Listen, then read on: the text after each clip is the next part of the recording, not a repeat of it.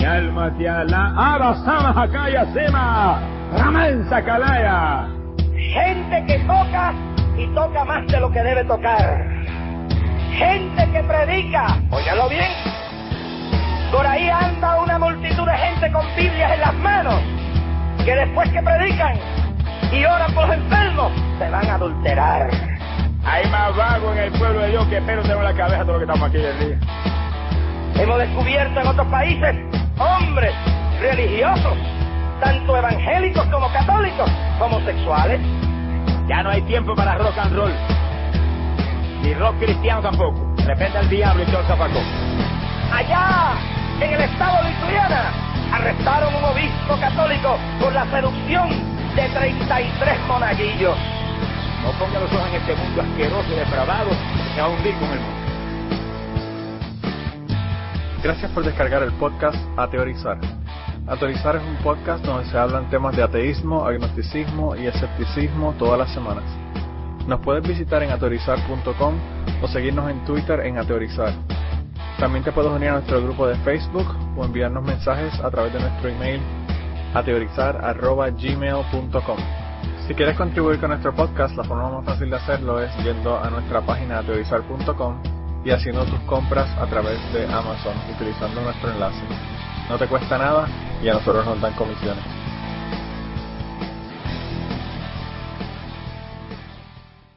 Bienvenidos al podcast A Teorizar número 137. Esta semana tenemos por ahí, como siempre, a Ángel. ¿Cómo estás, Ángel? Muy bien. Eh, ya casi, casi deseando que lleguen las vacaciones. pero solo casi. Yo voy a tomar unos días libres la semana que viene, pero voy a estar trabajando el día de Acción de Gracias, aunque usted no lo crea. Para que ustedes vean que, como es la cosa en Gringolandia, que dicen que es la tierra de la oportunidad, pero también la tierra de la esclavitud. Eh, esa es la parte que no le dicen a uno. Mira, y Kiki ya no está con nosotros esta semana porque ya nos dijo la semana pasada que iba, que no iba a poder estar. Pero tenemos con nosotros a Blanca. ¿Cómo estás, Blanca? Hola, muy bien. Encantada de poder estar con vosotros, aunque sea el último día de la temporada. Bueno, el último día de la temporada y, y, y tú fuiste la que nos habías mencionado el tema de esta semana, que, hace tiempo que no teníamos temas que sabíamos de antemano, ¿verdad? Siempre tenemos un bosquejo con, los, con las cosas que vamos a hablar, pero así como que de tener un tema de todo, pues como que no lo habíamos tenido hace tiempo. ¿Y cuál es el tema? ¿Quieres, quieres contarnos tú, ya que fuiste la que nos diste la idea Ay, eh, de cuál es no- el tema? no sabía que no lo habíais comentado en el programa anterior porque todavía no he tenido tiempo de escucharlo. Eh, bueno, pues como, como el martes que viene, que bueno, esto lo subirás mañana, ¿cuándo lo subirás, Manolo? Sí, mañana, así que el día Usted- mañana, podemos decir mañana. Mañana martes eh, se celebra el Día para la Eliminación de la Violencia contra las Mujeres. Y, y bueno, se me ocurrió que sería un, un buen tema para cerrar pues el tema de la religión y la violencia contra las mujeres. Y es una pena que no esté Kierkegaard porque yo estaba deseandito escuchar su sección, pero bueno. Bueno, su sección yo le voy a decir a la gente que, que la esperen cuando regresemos. Así se, se animan a que regresemos, aunque vamos a estar un buen rato libre, ¿verdad? Porque nos vamos de, de parrandeo navideño, pero bueno. El tema a mí me parece muy, no solamente muy apropiado por la fecha, sino también muy apropiado porque pues es un tema que estaba, que se está hablando mucho últimamente. Pero lo que sí pienso es que la gente va a pensar que estamos hablando de eso porque ya nos criticaron la semana pasada. Eh, de, nos dijeron Ángel, ¿verdad? De lo de las mujeres ateas en el grupo de Facebook. Y, y van a pensar que hicimos el tema de lo de las mujeres porque nos comentaron eso la semana pasada. Pero ya esto lo habíamos decidido hace unas cuantas semanas atrás. Por lo, que por lo menos un mes. eh, tiene que haber sido, tiene que haber sido al- definitivamente que es que somos psíquicos. Nos iban a pedir una cosa como esta, ¿verdad? Va a ser eso. Mira, y, y uh, Kierkegaard no está con su sección, pero me imagino que, que Ángel tendrá dos o tres mujeres, ¿verdad? Que son ateas. Unas poquitas más. Bueno, pues. Empezamos desde la antigüedad eh, con una que no era exactamente atea, pero poniéndola en su, en su contexto, en su época, sí que- sería una libre pensadora, que es Hipatía, que era una erudita de Alejandría, o sea, culturalmente era griega, aunque por nacimiento geográficamente era egipcia. Destacó sobre todo en matemáticas y astronomía y se la consideraba una mártir de la ciencia porque la asesinaron eh, unas sordas cristianas porque eh, querían combatir el, paganismo, que era la religión que profesaba ella. Pero mira, eh, si, si eran sordas, ¿cómo, no, ¿cómo sabían que ella profesaba el paganismo? No, sordas no, eran hordas. Unas hordas. estoy jodiéndote, Ángel, estoy jodiéndote porque como a mí me dicen tanto que me falta dicción y que pongo L donde van R y todo, pues yo ahora te, lo hago yo a ti. Bueno, damos un salto muy grande en el tiempo y llegamos hasta Marie Curie, que nació en el final del siglo XIX, en 1867 murió en 1934. Eh, ella fue científica, tuvo dos premios Nobel, uno en química y otro en física. Creo que fue la primera persona que consiguió en dos disciplinas científicas. Y ella creció en un hogar mixto. Su padre era ateo y su madre católica. Ella en principio era católica, pero murieron de enfermedades bastante bastante mm, desagradables, por decirlo así, su madre y una hermana y eso la empujó a dejar la religión y acercarse más al agnosticismo que al ateísmo. Eh, continuamos con Rosa Luxemburgo, que bueno, aquí se conoce así, en cada país se la conoce de una manera distinta. Nació en 1871 y murió en el año 19, en 1919. Era una política de origen polaco, nacida en Rusia y una de las principales teóricas del marxismo. Eh, escribió una crítica a la Revolución Rusa en la que decía que esa fórmula que se había aplicado allí no se podía exportar a otros lugares, porque no en todas partes la situación era igual y había que adaptar la revolución a cada, a cada lugar, a cada país. Militó en el, en el SPD, en el Partido Socialdemócrata de Alemania, y fundó un grupo que derivó finalmente en el Partido Comunista de Alemania y murió en la represión de la Revolución de Berlín de 1919 en la que ella participó siguiendo sus ideas a pesar de que había aconsejado que no, que no empezasen esa revolución. Eh, otra mujer que tenemos en esta categoría sería Margaret Sanger, que fue una enfermera, nacida en 1879 en Estados Unidos y murió en 1966. Fue una impulsora de la planificación familiar y de los, eh, los, derechos reproductivos. Su padre se crió como católico y tras la guerra de secesión estudió medicina y durante sus estudios abandonó la religión y ella creció ya en un hogar sin religión tenía ciertas sombras en su, en su ideario, como que quería limitar el derecho de la inmigración y también proponía la eugenesia para mejorar la, la raza, aplicando medidas como esterilizar a los deficientes mentales, que ahora mismo pues, nos parece una auténtica barbaridad y en su época pues no lo eran tanto. Otra mujer, atea también, que tenemos es Ayn Rand, una escritora nacida en Rusia en 1905 y muerta en Estados Unidos en 1982 también fue filósofa y fundó la escuela objetivista, que es lo que más se parece a una secta atea. Eh, de hecho, buena parte de su pensamiento se está abandonando ya. Una de sus novelas más conocidas es El manantial, en la que más o menos refleja la vida de Frank Lloyd Wright, un, un arquitecto que al que le guste la arquitectura lo conoce seguro. Eh, otra sorprendente eh, atea es Butterfly McQueen, una actriz negra, nacida en 1911 y muerta en 1995. Se hizo muy famosa por su papel de Prissy en Lo que el viento se llevó, que era pues, la, esclava negra que tenían, que prácticamente eh, parecía retrasada mental. Porque no es verdad, ese papel es así. Es verdad, es verdad. Es la que mandan a buscar ayuda cuando se pone de parto Melania. Eh, Melania y, vuelve al cabo de las tantísimas y sin el médico porque se había entretenido haciendo no sé qué o que le daba miedo. No recuerdo exactamente la situación. No, pero... porque fue a buscar al médico. El médico le dijo que tenía miles de hombres muriéndose en la estación ah, de tren y que se fuese a cagar que, que la otra pariese sola. y, tardó en volver la tira de horas para por lo menos echar una mano en el parto. Bueno, pues esta, esta actriz eh, para nada se parecía a su personaje, se graduó, por ejemplo, en ciencias políticas y fue activista atea hasta, hasta su muerte en el año 95.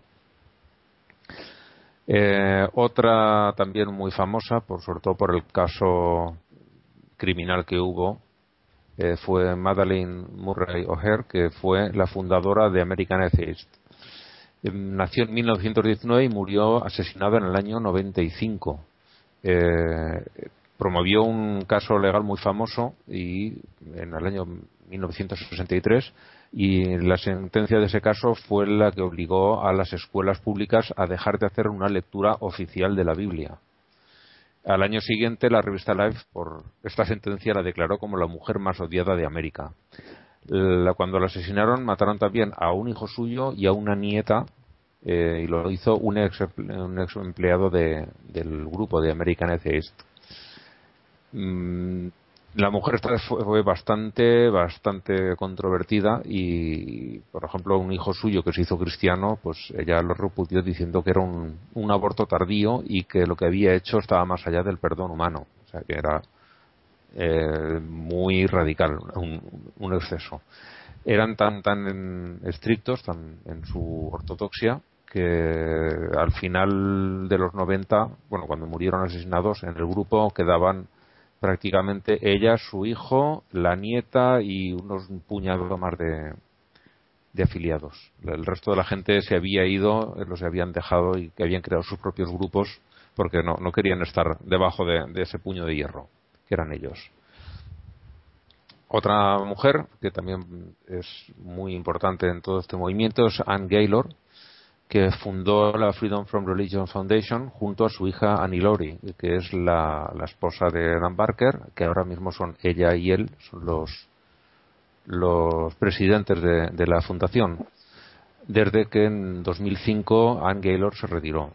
Eh, esta mujer también ha sido la impulsora de, continuó lo de Margaret Sanger y eh, ha sido impulsora de los derechos reproductivos de las mujeres, incluso tiene una fundación eh, junto a un médico, Robert West, para proporcionar abortos seguros a mujeres sin recursos, que es una de las cosas que por las que también es una mujer bastante odiada por ciertos sectores en los Estados Unidos. La mujer más odiada de América es ella. Sí. Probablemente sí, más odiada. Otra mujer también muy importante, Greta Cristina, que es escritora, bloguera y oradora y, también está muy metida en, los derechos reproductivos y en la separación entre Iglesia y Estado, igual que la Freedom from Religion Foundation. Tienen objetivos muy, muy parejos. Eh, viniendo ya de otro de otro ámbito, eh, tenemos a Ayan Hirsi Ali, que es nacida en Somalia en el año 69 y que es muy crítica con el Islam. Ahora mismo vive en Estados Unidos, oculta permanentemente y protegida por guardaespaldas porque está amenazada de muerte por sus críticas al Islam. Eh, ¿Cómo, vas a decir, vuelvo y te digo, Ángel, una mm. cosa como esa, y tú sabes que el Islam es una religión de paz? Sí, como, como siempre se dice. Esta mujer eh, con cinco años sufrió la amputación del clítoris, era algo a lo que su padre se oponía firmemente, pero su padre por cuestiones de trabajo y de estudios eh, tenía que salir bastante a menudo del país y aprovechando una de esas ausencias la abuela le, la mutiló. Luego, con las guerras de Somalia, tuvieron que salir del país, fueron a, a Kenia, que recordar que era, y allí ella estuvo estudiando en una escuela fundamentalista eh, musulmana e incluso quería hacerse mártir por el Islam. Pero mm, poco a poco fue cambiando de ideas y en 1992, cuando su padre la embarcó en un avión para ir hasta Canadá para casarse con un primo de él, hizo escala en Alemania y ella, en lugar de continuar el viaje, se bajó del avión, se metió en un tren, se fue a Holanda y allí se, con un nombre y una fecha de nacimiento falsa para que no la pudieran localizar, pidió asilo político. Y bueno, desde el, terminó siendo parlamentaria en el Parlamento holandés y desde allí ha estado peleando siempre por, por hacer separación de Iglesia y Estado y por denunciar las atrocidades que se cometen en nombre de la religión, sobre todo del Islam. Tenemos también a Julia Gillard, que es la primera ministra de Australia desde 2010 a 2013, que siempre ha hecho también bandera de su ateísmo y eh, es poco extraña esta mujer en sus ideas porque apoya el aborto, pero se opone al matrimonio igualitario, que es algo que dices no termina de cuadrar con, con este diario, con este diario de y yo no, yo no sé, Ángel, sí. porque eh, aparte de, de, eso que tú mencionas, ella también era demasiado pro religión en Australia. Era una cosa bien extraña. Sí, pero sin embargo eh. Es, es, es, gente que, que, no lees lo que han hecho, cómo se han comportado y no son muy consistentes algunos, algunas de ellas. Sí. Bueno, los hombres también, ¿no? También tienen sus, sus zonas de luz y de sombra. Bueno, no vamos a mencionar nombres, que no solo sean los, eh, hombres. Pero bueno, para, que, para que, no se nos, para que no se nos ofendan los, los biólogos eh, del, Reino Unido. no con el pelo blanco y con gafas, ¿no? sí, sí, sí, sí. Es que, a ver, yo supongo que, que siendo... Bueno, la verdad es que no tengo ni idea de cómo es la realidad eh, sociocultural en Australia con el tema este de la religión, pero quizá eh, siendo ya atea tiene que, digamos, en España se dice hacer la pelota, hacer un poco la pelota a los religiosos para que no, para tener posibilidades de, ser elegida. No sé, me lo estoy inventando, ¿eh? pero se me ocurre que puede ser una explicación. Fácilmente. De la situación no será muy distinta, por ejemplo, a Estados Unidos, en la que eh, la gente no, que quiere optar a algo de cierto nivel no puede. Bueno, es que en Estados Unidos directamente es impensable que una persona abiertamente atea salga elegida, nada. Sí, la verdad es que sí, que es complicado. Sí, aquí, aquí es mucho más extremista en ese sentido.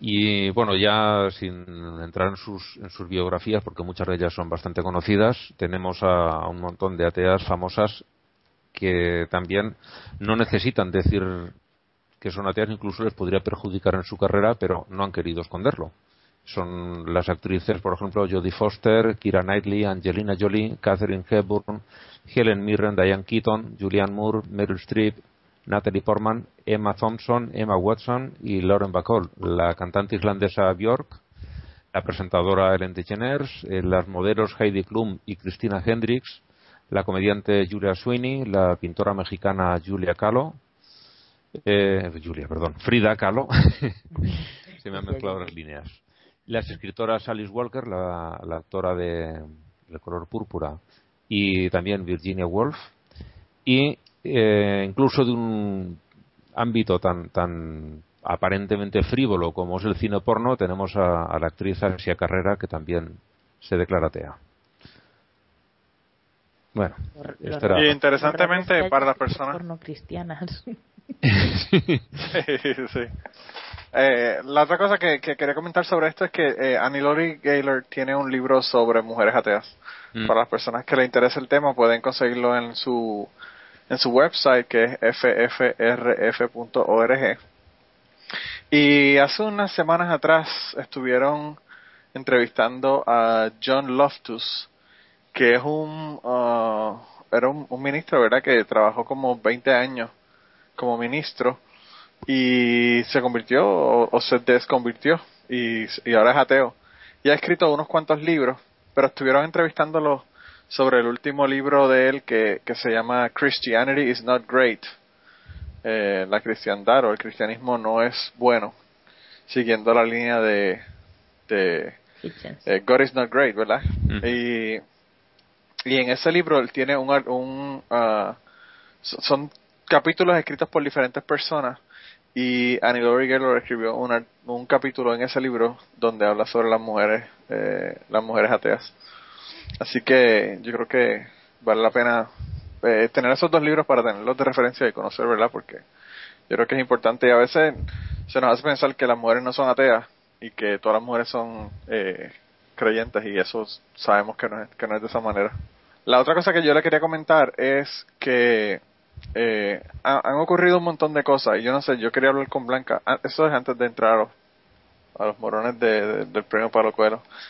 Han ocurrido muchísimas cosas y yo no sé eh, si Blanca está al tanto de todas, pero tú llegaste a ver, Blanca, el, el video de la chica caminando por, por New York City, que estuvo caminando 10 Sí, y me tuvo...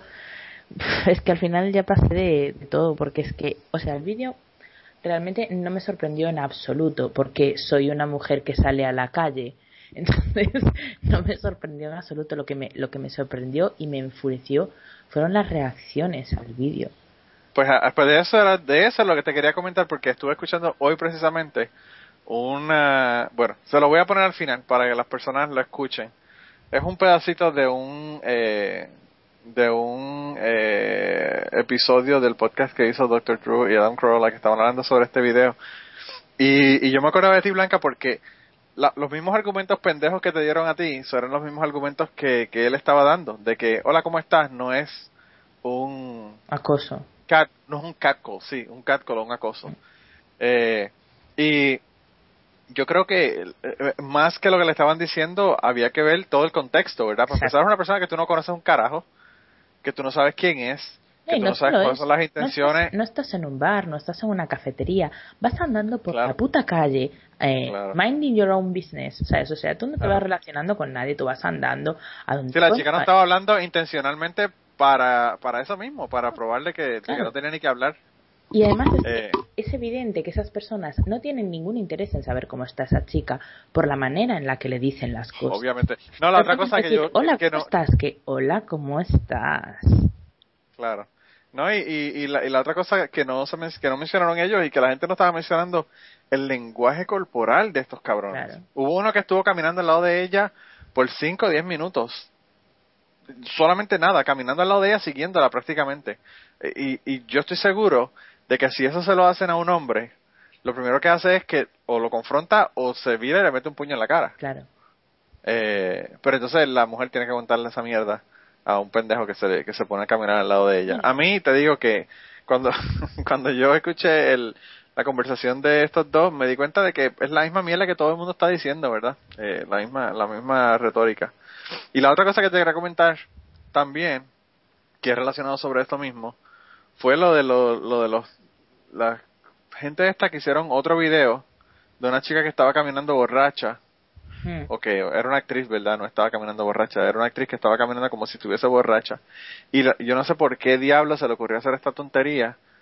La compañía contrató unos actores para hacer como que ellos estaban interesados en la chica y se la querían llevar para su casa y todo lo demás. Y resultó que no era cierto. Entonces, lo que yo quería comentar sobre eso, lo que, lo que quería tu opinión quizás era, eh, ¿por qué carajo una compañía que supuestamente, o un grupo, ¿verdad? Que está, supuestamente un grupo feminista que está tratando de enseñar eh, y hacer cambios sociales para, hacia el feminismo, ¿verdad?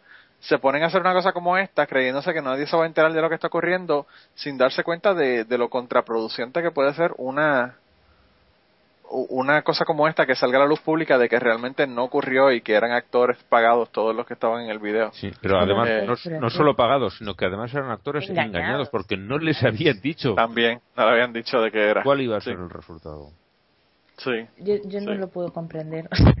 Simple y llanamente no lo puedo comprender. Sobre todo, sobre todo, porque si lo hubieran hecho de verdad, sin pagar actores, igual hubieran tenido que esperar más, pero te garantizo que hubieran parecido un tío o dos tíos o cinco tíos con intención de aprovecharse de esa chica. Pero te lo garantizo, o sea, seguro. Porque además estaba bastante buena. o sea que, claro, si lo haces ahí con una tía que es una defesio, pues igual te cuesta más, ¿sabes? Pero no, a ver, es, que, qué, bueno, qué bueno que lo dijiste tú y no lo dije yo, porque si lo digo yo... Es, que aquí había un programa que iba una chica eh, vestida normal, una chica bastante mona, vestida normal, eh, ajustadita y tal, que se veía que la chica estaba muy bien, bien peinada y bien maquillada y pedía ayuda a hombres para, oye, pues eh, no sé dónde está esto, no me arranca el coche, bueno, todos se ofrecían a, a acompañarla, a mirarle el motor, todos querían echarle una mano y eh, echar una mano de ayudar, no echar una mano al, trasero, que a alguno también, le apetecería. Sí. Lo que pasa es que ninguno llegó a tocarla en ningún momento, simplemente todos estaban dispuestos a ayudar a, la chica. Y luego esa misma chica se vestía peor, se la, peinaban mal, le ponían unas gafas para que tuviese otro aspecto y ninguno, o sea, nadie le, bueno, alguna vez, de vez en cuando alguno quería ayudar, pero en general la gente, no, no, tengo prisa, no, no, yo no, yo, hasta que, cuando era mona sí, cuando era la misma, pero desarreglada entonces nadie tenía tiempo. La fea. Sí, eso, un Betty la fea. Eso, mismo, prácticamente. Eh, sí, después como cuando, cuando hicieron el video este de, de que era, era para, pues para hacernos conscientes de cómo tratamos a las personas que no tienen hogar, ¿verdad? Mm. y, y, y vistieron familiares de personas que sabían que iban a pasar por un área, los vistieron como si fueran personas que son deambulantes que no, que no, no tienen hogar. Y, y la- los mismos familiares no, ni los miraban, ni se daban cuenta. Le pasaban por el lado, los miraban, pero no, no los veían realmente. Eh, y luego entonces se daban cuenta de que, cuando le decían, ¿verdad? De que, de que ese es tu tío, este es tu hermano, este, este lo otro. Y, y, y ahí era que se daban cuenta de, de lo, de lo poco que nosotros humanizamos a las personas que no tienen hogar, ¿verdad? Que ni siquiera, ni siquiera los vemos, los, los pasamos, los pasamos por el lado y los ignoramos. Eh, y más o menos eso fue lo que, lo que pasó aquí también. Pues en cuanto, en cuanto al vídeo este, sinceramente no, no tengo ni idea de cuál pudo ser su motivación, pero sí que estoy, estoy totalmente de acuerdo contigo que le hacen un flaco favor al, al feminismo, porque es que primero, que la gente tiende a extrapolar y por lo tanto, si una organización feminista ha utilizado una estrategia falsa, mentirosa, inmediatamente todo el feminismo es falso y mentiroso, eso ya número uno, y que nos hacemos las víctimas. Y segundo, que si tú lo que pretendes es decir, esto es lo que pasa, coño, tienes que hacerlo de verdad, porque si no la gente lo que piensa es tuvieron que buscar actores porque no pasa. Claro. Cuando claro. pasa continuamente. Es- ni siquiera hace falta que estés borracha. Sí, fue, fue como cuando, yo no sé si ustedes vieron también otro video que hubo de unos, de unos muchachos que estaban buscando, eh, pidiendo donaciones y un día estuvieron con un cartel que era Sí. para una iglesia, el otro día le pusieron, le, le taparon lo de la iglesia y le pusieron que era una organización atea buscando ayuda. Jack Y la diferencia, ¿verdad? Eh, Era Sí, Jackie ¿Cómo? Glenn. Jackie Glenn, la, la que hace los vídeos, una youtuber. Ah, sí, sí, de la Pero chica. no es solo que no chica. les dieran, porque, bueno, tú eres muy libre de si eres religioso, pues no dar a una organización atea, eres muy libre. Pero es que además les preguntó, o sea, no se fiaban de que el dinero fuera a Claro. llegar a donde tenía Le que preguntaron, le preguntaron, eh, ¿y qué, qué prueba tengo yo de que este dinero va a llegar a lo que tú estás, a lo que tú estás diciendo que va a ir? Cosa que cuando Eh, sin embargo, a la persona religiosa no le preguntaban. Nadie, nadie, nadie les preguntó, ¿este dinero va a llegar? ¿Qué vais a hacer con él? Nadie Claro. les preguntó nada. Y una cosa es tú donar, por ejemplo, en, en tu iglesia, que tú sabes que es tu iglesia, ¿verdad? Y otra cosa es tú donar a una persona que está en la calle, ¿verdad? Que tú no sabes qué es lo que está haciendo. Sabes que es tu iglesia y que, y que le va a dar un buen uso, como hace el Joel, ¿cómo se llama este hombre? Claro, Joel Austin. Este Joel Austin, sí. Sabes que Sí, que A ver, tú puedes darle la calle a una organización que conoces. O sea, yo voy, yo voy por la calle y si en ese momento me quiero colaborar o puedo, yo que sé, con Médicos Sin Fronteras, yo sé que es una organización que tiene una- un historial y que es respetable y que yo puedo darles dinero con toda, con toda confianza. Pero, ah, Iglesia Manolo, bueno, Manolo no. iglesia del Sagrado Corazón, yo qué coño sé qué es esa gente, pero les dan simplemente porque Claro. es una iglesia. Claro, sí. Aquí, y aquí en los Estados Unidos sobre todo pasa muchísimo. Aquí el otro día me llegó una, una, está cabrón. Eh, Son las cosas que a mí me indignan de aquí. Llegó una, una información para una liga de baloncesto de niños, ¿verdad? Para enseñarle a niños de, de kindergarten y primer grado. El baloncesto, pero era, se llamaba eh, baloncesto con propósito. Basketball with a purpose. Ya ustedes saben lo que, ya, lo que ya, el ya- huele mal. Sí, uno- unos niñitos en la, en la foto orando antes de jugar, eh, que le van a enseñar disciplina, religión, esto, lo otro. Y yo dije, ah, la verdad es que está Claro, cabrón. porque el baloncesto, si no es con Jesús, no tiene ningún propósito. Claro, no, y no te solamente eso, Blanca, sino no te que, enseña a jugar en equipo, no te ayuda a tener un cuerpo sano, no, claro, mierda todo. yo diría que tiene más propósito, porque eso por lo menos es un propósito real, el hablar con un imaginario no es real. Pero, pero lo triste, lo triste del caso no es eso, lo triste del caso es que estas iglesias ya no están teniendo la acogida que tienen con las los niños, ¿verdad? Y con la juventud. Y están apelando a deportes, por ejemplo, que son cosas que le traen a la, a la juventud, o la música que comen- comentamos en el otro podcast, ¿verdad? De, de la, de la iglesia esta que está usando eh, música para traerla a los, a los, a los eh, jóvenes, ¿verdad? A su iglesia, y, y son cosas que uno dice, wow, está cabrón que, que tenga que recurrir a esto para poder lograr eh, conseguir gente gente para sus iglesias. Mira, Blanca, Tienes que traerlos sí. con engaños, si no, no vienen. Claro, claro. Tiene, y, tienes que darle algo, algo divertido para que para que tengan una motivación para ir. Eh, hay una iglesia aquí que, que el, el, las, pues la celebración de los servicios religiosos de ellos son como una fiesta. Y entonces, pues obviamente eso es para atraer gente. Eh, es una de las desventajas quizás que yo creo que tiene la Iglesia Católica, que es un aburrimiento del diablo. y entonces, pues, por eso es que están cerrando iglesias, ¿verdad, Ángel? Que nos pusiste una noticia de sí, que están cerrando iglesias por falta de feligreses. En Vitoria. Fíjate, hablando lo del aburrimiento de la Iglesia Católica, eh, este año por, por Semana Santa, bueno, me voy a, voy a intentar ser lo más breve posible. Este año por Semana Santa mi madre eh, tenía una palma pequeñita que le había hecho una amiga suya para ir a la iglesia para Celia, que tenía meses entonces. Y entonces me dijo, no, porque me mandaron esta palma y tal. Y dije, yo, mamá, yo me parece que Celia es muy pequeña para que la lleves a, a la iglesia y tal. Y dice, no, no, bueno, yo la voy a llevar a bendecir. No, no quería llevarla. Me dijo, yo la voy a llevar a bendecir y luego te la doy y tú si la quieres te la quedas, si no, no y tal. Y, y luego estuve pensando, joder, ya me quiere llevar a la niña a la iglesia, es que esto es increíble. Y luego estuve pensando, no, no, mejor que vaya bien pequeña para que la odie ya desde el principio. claro, claro, porque lo primero que te dicen es cállate.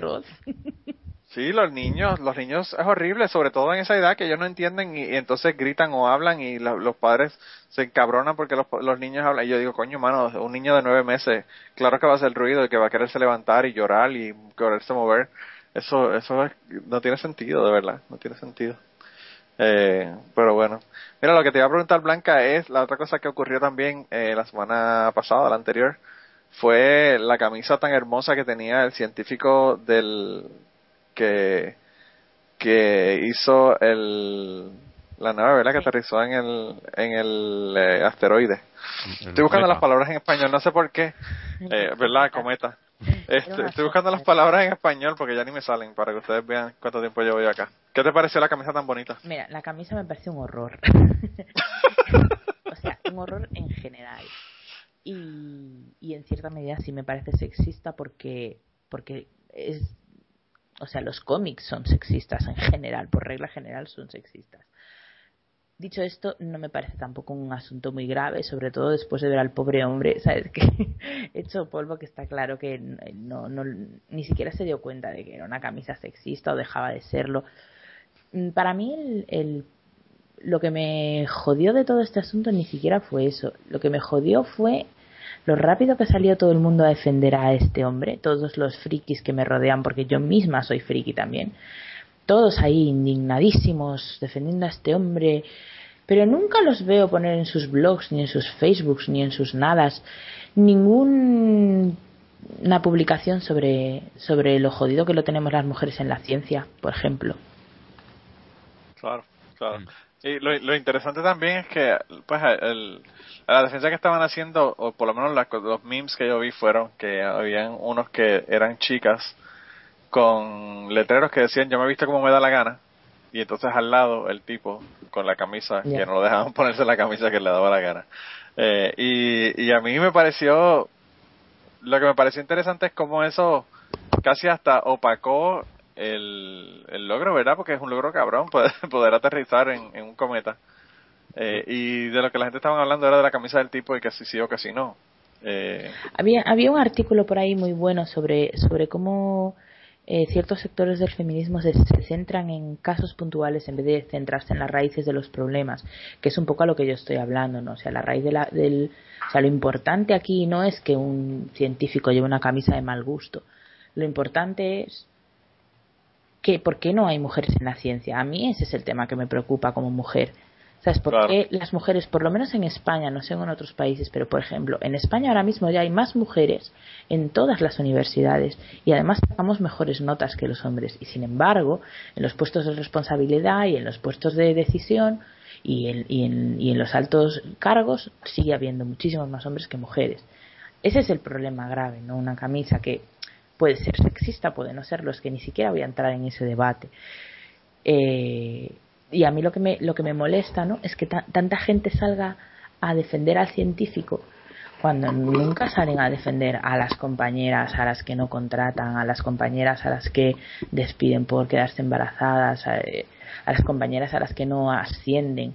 Eso, eso no lo defiende nadie, eso no parece que sea motivo de, que nadie tenga que alzar la voz en internet, ni cabrearse, ni ofenderse, ni indignarse. Eso no tiene importancia. Pero tampoco, no son ni hombres ni mujeres a, hacer eso. Nadie, no, pero es que el sexismo afecta a todo el mundo, no solo a los. Se, toma casi como si fuera algo natural. Y es, eh, la verdad que es muy duro. Pero lo toma como si fuera algo natural. yo a veces escucho comentarios eh, totalmente sexistas y horribles de mujeres que yo me digo, wow, esta, esta mujer no se da cuenta. Bueno, qué carajo, tenemos el ejemplo ahí de, de, de la amiga de Ángel, Marilo Montero, que salió la noticia de que, de que dijo que ella dijo que se metían con ella porque la veían que no tenía un hombre con ella, un, hombre a su lado. eh, y bueno, o sea, Blanca, en algún momento de tu vida tú te verías diciendo una cosa como esa. a mí, fíjate, yo la iba a poner en, en, en los morones y, y, me dio me dio tanta pena con ella por estar con, la, con, el cerebro tan lavado que yo dije, bueno, no la voy ni a, ni a incluir en los morones porque de verdad que lo que me da es lástima, pobrecita. Eh, y le pusimos una foto ahí en aterrizar. se lo pagamos con los impuestos, no me da ninguna pena. Ah, bueno. pública. Sí, está en la televisión pública haciendo, vamos, para verlo, para ver lo que está haciendo. Bueno, pero eh, esa fue la que la que dijo que los órganos también eh, tenían parte del alma y que eso ya le preocupaba la donación de órganos. O sea, que ya sabemos ya sabemos qué se puede esperar, ¿verdad? contenta que no fueran a donar los órganos de un asesino. Porque así ninguna familia se tenía que ver en la tesitura de elegir si o no. Ay, qué cosa más cabrona, de verdad. eso yo no podía creerlo. Yo, fíjate, hablando de hablando de asesinos y de y todo esto, eh, la semana pasada hubo una masacre en Puerto Rico, en donde un tipo, eh, un chamaco, joven, tenía 25, 26 años, eh, aparentemente él vivía en la casa de alquilada, de, había alquilado la casa a un señor que era veterano y le debió unos meses de renta y dijo que le iba a abonar un dinero a lo, a lo que le debía. Y entonces cuando fue a llevar el dinero fue con otro chico y mataron al señor, la suegra, eh, mataron a la esposa, mataron al hijo de 15 años y había un hijo de 13 años que se salvó eh, porque tuvo muchísima suerte porque se le acabaron las balas para empezar, que no lo pudieron matar con las balas y trataron de matarlo con golpes, lo tiraron de un puente que tenía eh, 50 pies de altura. Y el chico no murió, el chico logró reincorporarse, subir, subir a la carretera, caminar hasta una casa y pedir ayuda y identificó los, las personas que fueron a la casa, ¿verdad? Y los arrestaron. Y, a mí me, lo que me sorprende de, esto son dos cosas. La primera es que eh, el muchacho seguida lo tildaron de satanista y esoterista porque tenía lobos en su Facebook como si los lobos tuvieran algo que ver con eso. Hubo un artículo en el periódico de, de Puerto Rico sobre esto. Sí, sí. Eh, la lógica... Puerto Rico, ¿no? La lógica brutal, sí, no, la lógica brutal. De verdad que le quedó cabrón el artículo. Y entonces está todo el mundo indignado porque el hecho de que la persona escuche heavy metal, que fue una de las cosas que dijeron en el artículo, y el hecho de que la persona tenga lobos y, y en su en su Facebook, para empezar, no justifica que la persona va a ser un asesino, porque cuánta gente escucha metal y no matan a nadie. Y segundo, eh, son conclusiones que no que no, no se pueden deducir una cosa de la otra. Una cosa no quita la otra, ¿verdad? O, o hace que ocurra la otra. Y la otra cosa que dijeron de que el chico este, que es un milagro, tiene que haber sido un milagro de Dios, porque cómo es que este chico se ha salvado. Y, y, y a mí me, lo que siempre me ha jodido de todas estas situaciones es que puñeta, mataron cuatro personas y el muchacho fue un milagro de Dios. No, lo mejor de todo es que mataron a cuatro personas y Dios eligió salvar al satanista. No, no, no, el satanista fue el chico que, que, el chico, el asesino. Ah, era el asesino, no era el que se habían tirado por el puente, vale, vale. No, no, no. Que dijeron que por eso era que los había matado, porque el tipo era asesino, esoterista y tenía símbolos esotéricos y escuchaba música heavy metal. Lo cual no, como te digo, no justifica que mate a nadie. Pero el, pero el chico que se salvó de 13 años, puñeta, lo que tuvo suerte que se le acabaron las balas y que, y que lo tiraron por un puente y no murió aún así. Eh, pero, pero que Dios más jodido, ¿verdad? De que, de que defiende a uno y, eh, los otros cuatro que se jodan. Eh, y yo no sé cómo lo justificarán, ¿verdad? Me imagino que dirán que, que Dios necesitaba esos cuatro ángeles en, en su reino, ¿verdad? Y por eso dejó que los mataran. Pero, pero está cabrón, o sea, que, que ocurran cosas como esta y que, y que se justifiquen de esta manera y, se saquen conclusiones de esta manera. Ahora ya está todo el mundo, ya ustedes se podrán imaginar en Puerto Rico hablando de la pena de muerte y cómo hay que matar a este pobre muchacho. Y otros diciendo que, que el muchacho casi casi justificando los asesinatos por la desesperación de él de que lo iban a desahuciar y lo iban a sacar de su apartamento por no pagar la renta. Ah.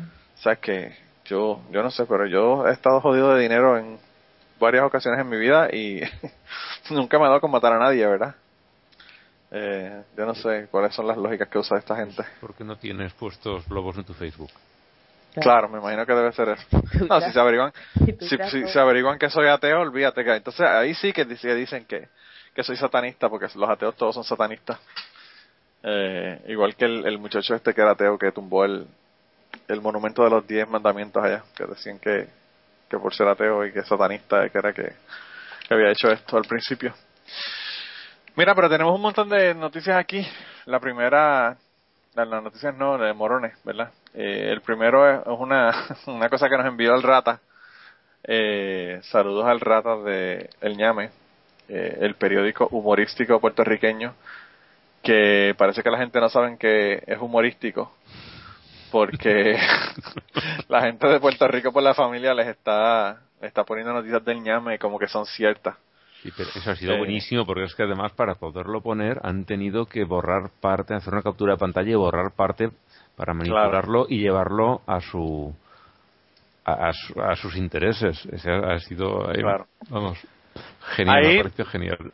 Lo que, lo que me parece clave de esto es que tú te das cuenta de que ellos no es que son estúpidos. Ellos son inteligentes y manipuladores, claro. inteligentes y manipuladores. para Michael. Sí. No, por cierto, Puerto Rico por la familia, yo no sé si ustedes se acuerdan, pero fue la, la compañía o el grupo, ¿verdad? De la organización sin fines de lucro que, que pusieron la foto de, de Francia. Sí, la chica francesa. Y le cambiaron la bandera para ponerla de Puerto Rico por la familia y la utilizaron como que supuestamente era la foto chopearon, como dicen en, en, en pleno español, ¿verdad? Y, y le cambiaron la bandera. Así que esta gente tienen, tienen ya antecedentes criminales. Pero anyway, el, Rata eh, hicieron una entrada en el, en el ñame hablando sobre esto, eh, donde, donde la noticia decía que pues eh, el Rata, eh, Oscar Marrano y el Cangrimán hacen una conferencia de prensa para aclararle a Puerto Rico por la familia que sus noticias no son de verdad. y entonces yo fui a la, a la página de Puerto Rico por la familia donde tenían esa, esa foto y a todas las personas que comentaron le, le puse un link en reply, le di reply y le di el link de la, del artículo del ñave. Y después que puse como 25, me dijo este que, que dejara de estar poniendo esa mierda que parecía que, que esto tenía parecido de que era spam y que me iban a cerrar la cuenta. Así que dejé de poner nada más, pero pero al rato le cerraron la cuenta. Parece que alguien lo lo no sé, me imagino que lo, lo acusarían con Facebook y, y la cuenta, él, él tiene su cuenta personal y la cuenta que, que, que es el rata hmm. y la cuenta de el rata ahora mismo está en Facebook bloqueada, se la bloquearon no sé por cuántos días por, por poner el artículo y parece que alguien lo, lo reportó a Facebook. Pero, anyway, el rata nos envió esta, esta noticia que a mí me parece bien interesante porque era de un, de un libro eh, un libro de colorear. Y entonces, eh, aparentemente este libro lo hace Mattel también. Este libro viene, con la muñeca Barbie eh, ingeniera. Ingeniera de informática. Mm. Sí. Pero, pero es un libro, es un libro de colorear o es solamente un libro. No, es un, es un cuento, es un cuento que ah. la muñeca. Yo pensé que tenía, que tenía también para colorear. Pero anyway, el caso es que Mattel hizo este libro y se llama, el, el, libro se llama Barbie, I Can Be a Computer Engineer. Barbie, yo puedo ser una ingeniera en computación. Y pues aparentemente todo está bien hasta que dice que Barbie necesita un hombre que, que le ayude a escribir el código porque no, porque aparentemente no sabe. Sí, es que debe de haber un error de imprenta en el título. Falta una apóstrofe y una T. I can't be Porque no sabes ni siquiera instalar un puto antivirus en tu ordenador, ¿sabes? Es que es... Está cabrón, de verdad que yo me quedé frío. Pero aparentemente me enteré luego de que Mattel eh, pidieron disculpas como si se resolviera lo, las cosas después que ocurre mal. Que eso no lo leyó nadie antes de imprimir miles de ejemplares y venderlos. O, lo leyeron y no encontraron el problema. Claro. No, ¿Tú sabes qué fue lo que pasó, Blanca? Yo sé, que fue, yo sé qué fue lo que pasó. Que tiene el mismo cerebro que la muñeca. No, que lo, que lo leyeron chicas y no entendieron, ¿verdad? Que había un problema. Eso. no, está cabrón, de verdad que está cabrón. Esto salió en, en CINET, ¿verdad? Que es una, es una, una revista de, de, informática y de computación. Eh, y, y pues nada, el, el, el, rata nos envió esto. Así que, Mattel, tenemos que mandar para el carajo a Mattel y decirle que eh, los tenemos que nominar como morones de esta semana porque de verdad que les quedó de show de show. Eh, el segundo nos los envió Ángel, que fue hace unos, unas semanas atrás, pero lo teníamos guardado porque este me, parece que, lo puso Blanca. Me suena. ¿El de ¿eh? Teresa Romero? El, el que agradecía a Santiago Apóstol, eso me que fue Blanca. Ah, bueno, pues, pues Blanca, Blanca lo puso. Yo pensé que había sido tú. Eh, pero anyway, el caso es que salió en, en un periódico, en el periódico abc.es, que Teresa Romero, para las personas que no saben quién es Teresa Romero, Teresa Romero es la enfermera que tenía, que fue contagiada con ébola en España, ¿no? la, la dueña del perro. El, el perro es más famoso que ella. Eh, pero, pues ella, ella, eh, cuando se curó, ¿verdad? Cuando ya no, no presentaba eh, el virus, dijo que agradeció a Santiago Apóstol por devolverle la vida eh, y obviamente los doctores no tuvieron nada que ver con eso, no tuvieron que nada que ver con su recuperación y fue Santiago Apóstol el que le devolvió la, la vida, la devolvió a la vida. Eh, ¿Y el perro? ¿Qué pasó con el perro al fin y al cabo? ¿Lo mataron o no? Sí, sí. O sea que el perro Dios no lo ayudó. No, el perro no. Santiago Apóstol ni nadie. Era un, era un perro satánico que escuchaba heavy metal y... yo, yo, yo lo que me pregunto, yo lo que me pregunto es si, si el perro lo hubiesen podido salvar, si, si hubiese dicho que, no sé, Francisco de Asís, que es el de los animales, lo estuvo protegiendo para que no lo mataran. ¿A qué, a qué santo eh, ella iba a ponerle como protección para el perro, verdad? Eh, pero bueno, e, esta doña, no sé, no, no, ya definitivamente no tiene ébola, ¿no? No, no, ya está. Bueno, no está bien porque eh, ha quedado bastante afectada por la enfermedad, se está recuperando todavía, pero ya... y por lo que parece mm, tampoco se lo contagió a nadie porque han pasado más de 20 días desde que desde que la ingresaron y no, no han surgido nuevos casos, o sea que, que bueno, parece que aprendieron, la lección con ella. No, no exactamente. una puta suerte. Sí. las cosas como son. Porque el, no tiene mucha fe en el, sistema eh, médico. No, a ver, el sistema médico está muy, estaba muy bien, pero nuestro gobierno se ha dedicado, se ha dedicado directamente a hundirlo eh, de todas las formas posibles para decir, ves cómo no funciona y privatizarlo. Entonces, oh, eh, este, el, el sistema médico ha funcionado muy bien, pero eh, por puñetera suerte, porque es que de verdad eh, no se podía hacer peor de lo que lo han hecho. No es posible hacerlo peor. Lo han hecho todo mal, todo. Eh, y esta, bueno, ya lo estuvimos comentando, la ambulancia que la llevó ella a ingresarla en el, en el hospital llevó a siete enfermos más. Cualquiera de ellos se podría haber enfermado. A ella le dijeron que se fuera de vacaciones, pero es más responsable ella que los idiotas que se lo dijeron y se quedó en su casa porque si hubiera ido por ahí de vacaciones va digamos a un parque temático y empieza a distribuir. Imagínate una de las cosas que se habían dicho era que había ido a Portaventura que es un parque, un parque temático que no está aquí muy lejos de Valencia unos, una hora y media o así o dos horas. En Cataluña en Cataluña eh, si llega a ir allí es un sitio donde pasan cada día pues a lo mejor 50 o 60 mil personas dime tú el, la que se podría haber montado ahí la que se podría haber montado si, si, hubiera, le hubiera hecho caso si hubiera ido de vacaciones.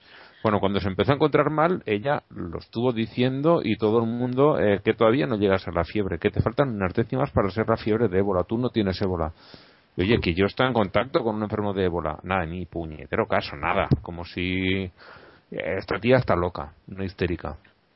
No quisieron hacerle caso. Y, y, se ha hecho todo muy, muy, muy mal. Y no se ha contagiado a nadie por eso. Puta suerte. No hay otra otra explicación. Lo que pasa también es que el ébola tampoco es tan fácil de contagiarse, pero bueno, eso... Pero eh, ha habido tantas oportunidades de que ah, que ha sido muchísima suerte. Pero fíjate, Ángel... Definitivamente que tiene que haber una mano divina interviniendo con ese asunto. Yo, yo te iba a decir que no te, no te sientes tan mal con el sistema ya de cómo funcionan las cosas, porque aquí en los Estados Unidos fue igual. El tipo llegó, dijo que era un paciente que era de Liberia y, dijo, le dijeron, no, no, arranca, vete para tu casa, tranquilo, no hay problema. Y apareció que tenía ébola y, se lo pegó a una enfermera y, eh, pues fue el mismo crical, hubo uno en, en Nueva York que también tenía, que estuvo, ¿verdad? Era un doctor que estaba en, en África ayudando eh, a pacientes que tenían ébola y cuando le dio ébola, pues, le dijeron que, que se quedara en su casa, se quedó en su casa y como al octavo, noveno día decidió irse a correr por el parque, fue a hacer a una, a una bolera, a hacer boliche, bueno, el hombre se paseó por donde pudo. Eh, y fue la, fue la misma situación. Eh, en vez de poner a la persona en un hospital, lo que hicieron fue que le dijeron, no hay ningún problema y síguelo por ahí. Así que no, no te sientas tan mal, las cosas también, también acá está jodidísima y, sí, manejada súper, súper mal. Lo que pasa siempre, el hecho de que otros lo hagan mal, a mí no me... Yo quiero que los míos lo hagan bien, que lo hagan mal los demás, pues me parece mal, claro. a mí no me sirve que aquí las cosas se hagan mal porque en otros sitios también se hacen mal. Yo creo que se hagan bien en todas partes y empezar por, por donde estoy yo. Sí, a mí yo escuché esta semana pasada, hablando sobre otro tema, como siempre hacemos, un podcast de Radio Lab. Radio Lab es una compañía que, que hace podcast, ¿verdad? Es de, eh, una, una, una emisora que es pública y tienen un podcast, ¿verdad? Y el noviembre pasado, noviembre 13, hicieron un episodio sobre ébola y hablaron también de, del HIV. La primera parte fue del HIV porque era un programa viejo que estaban eh, poniéndolo de nuevo por el problema que había con el ébola en Estados Unidos. Y entonces lo que hicieron fue que lo expandieron y hablaron del ébola y hablaron de un montón de cosas bien interesantes y yo quiero, se lo voy a poner ahí en el, en el aterrizar.com para que las personas que quieran lo escuchen. Porque a mí me parece bien interesante el hecho de que ellos tenían una, una, una información de cómo fue que se originó el virus del HIV y cómo fue que se originó el ébola.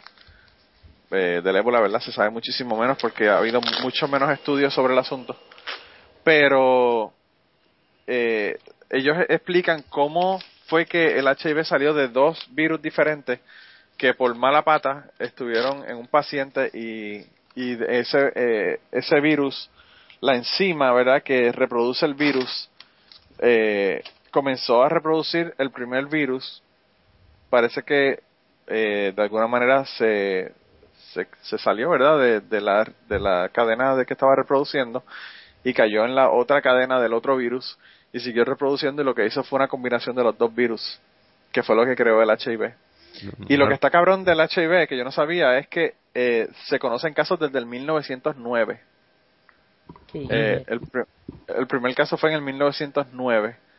Y pues, por suerte, como tú estabas diciendo también, Ángel, no hubo una un movimiento de ese virus para poder reproducirse en grandes grupos de personas hasta que comenzaron a salir los casos en, la década de los 70 y los 80. Sí, pero eh, eh, eso lo trae el, pues, mismo, lo mismo que podría provocar un desastre cualquier enfermedad ahora, la, todo lo que ha aumentado la movilidad de las personas con los viajes baratos. Claro, y eso fue, eso fue lo que ocurrió en, este caso. Eh, en este caso, los primeros casos que se dieron fueron bien aislados, que fue lo que ocurrió también con el ébola. Eh, y como ahora se dieron cerca de una ciudad donde había aeropuerto, pues las personas comenzaron a viajar y ahí fue que se comenzó a, salir el virus. Pero lo que decían en el, en el eh, podcast es que anteriormente habían habido cientos de casos, siempre se generaban, qué sé yo, 300, 400 casos más o menos en los, en los outbreaks de, del ébola que habían habido anteriormente, pero que en este han habido 9.000 pacientes. Y entonces la mutación del virus es mucho más rápida porque tienen mucho más pacientes. Y entonces esas mutaciones del virus puede que hagan que el virus cambie y que desarrolle una forma de no matar al paciente tan rápido y hacer que el paciente no se muera inmediatamente o pues este tipo de cosas que, que, que, permiten que el virus cambie y sea más eficiente en reproducirse, ¿verdad? Pero anyway, yo le voy a poner el enlace ahí de, de aterrizar.com para que ustedes lo vean y lo escuchen en si quieren escucharlo, ¿verdad? En inglés es lo único el único problema que hay con el con el con el episodio del podcast. Mira, y el tercer, la tercera persona que tenemos esta semana es una señora que cree que la hicieron la hicieron invisible pues esta señora aparentemente fue a protestar eh, porque iban en, en Washington DC se hizo un servicio religioso de diferentes eh, diferentes religiones, ¿verdad? Y estaban incluidos musulmanes, cristianos. Y entonces esta señora que se llama Christine Wake y aparentemente ella esta es la primera vez que aparece en el panorama. Aparentemente ella ha estado protestando y es una activista cristiana pues aparentemente ella eh, decidió que esto no podía no podía ocurrir verdad que esto no no no tenía que ocurrir porque eso era una aberración que hicieron un servicio de, fe para dioses que no son los dioses correctos. Y entonces eh, ella fue allá y entró al lugar y hizo se puso a protestar verdad dentro del lugar pero cuando le preguntaron de de cómo ella había podido llegar hasta ese lugar eh, ella dijo que pues que ella pensaba que le iban a detener porque le pidieron la identificación y todo y ya la conocen porque ha tenido antecedentes de haber estado protestando cosas como esta. Pero que Dios la hizo invisible y le permitió de esa manera poder entrar a este lugar y hacer esta protesta. Y la señora yo no sé ustedes llegaron a ver la foto de la señora esta no. Pues no la señora tiene una cara de desajustada. Eh, que yo me quedé frío porque yo dije, wow, mano, de verdad que este señor lo que parece es loco. Ustedes saben que cuando estaba Michelle Bachman, que tiene los ojos ah, así sí como la que... Visto, sí la había visto. Además parece un tío. Sí, además parece un tío. Se parece a Meatloaf con el pelo largo, el cantante. Pero pero bueno, el, el caso es que la señora, no sé, tiene una cara desajustada y hay un video también ahí para las personas que lo quieran ver, lo voy a poner en aterrizar.com para que lo vean.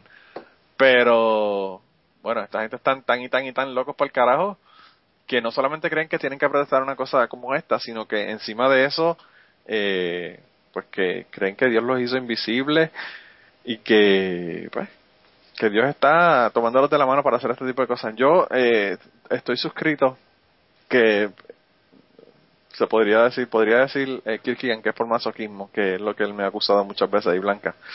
Pero yo, mi excusa es que yo uso algunas de las noticias para, para el podcast. Y es el, el, el blog, ¿verdad?, que se llama Right Wing Watch, eh, donde tiene noticias sobre pues, la, la, la derecha en los Estados Unidos, de política y de religión y hubo esta semana como ocho o nueve personas que hicieron comentarios de todas las cosas que iban a pasar horribles en los Estados Unidos por haber tenido en Washington DC este servicio religioso en la Catedral Nacional en, Washington eh, entre cristianos y musulmanes. Eh, desde que Obama quiere eh, hacer una dictadura hasta que Dios va a mandar plagas y desastres para los Estados Unidos por haber hecho una cosa como esta. Que eso, ¿verdad? No, no debería sorprender porque eso lo dicen todo el tiempo. Pero bueno, eh, esta señora fue un poquito más allá y, logró eh, hacerse invisible. Deberían de contratarla para hacer Harry Potter, la próxima película Harry Potter. Me recuerda a, a una serie de televisión que vi hace años, Soap.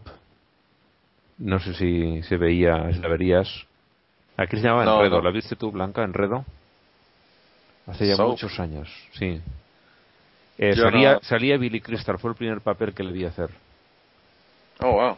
Y el, era una, una familia o dos bastante extrañas. Hay, en uno de los primeros capítulos matan a, uno y su padre hacía una serie de gestos eh, porque creía que se hacía invisible y así podía investigar quién había matado a su hijo porque sospechaba de toda la familia, de los vecinos, de todo el mundo. Estaba bastante desequilibrado el hombre. Wow. pues yo ni, ni, me enteré de la, de la serie, no sé por qué. Tiene muchos años. A ver, aquí la tenemos en, en esto se, bueno, se emitió entre el año 77 y el 81 en Estados Unidos. No jodas, con, con razón no me acuerdo. no, aquí en España debió de emitirse pues 85, 84, 85 sobre ¿Cómo esa se época. llamaba en España? No, no... Enredo. Enredo. Me acuerdo del nombre, pero no me acuerdo de, de verla. El- y salía pues este Billy Crystal, el- lo que no sé ya claro, ahora quiénes eran.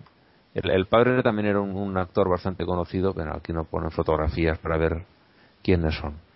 Pero la verdad es que era una serie muy divertida y el, el padre eh, eso se, se había ah, bueno aquí lo explicará exactamente quién es el padre en los personajes el, el padre se había vuelto bastante estaba bastante zumbado y, hacía una serie de, de gestos y decía con eso que se había hecho invisible. Claro todo el resto de la gente lo veía no le hacían caso y decía ves cómo sí que soy invisible no papá no te hacemos caso porque estamos ya hartos pero no eres invisible sí te vemos y de vez en cuando Tenía un poquito pillaba- de confirma- confirmation bias el Sí, sí. señor. Y de vez en cuando alguien eh, lo pillaba y, y se quedaba todo sorprendido. ¿Cómo me has podido ver? Y el otro, bueno, ya ponía los ojos en blanco y lo dejaba por imposible.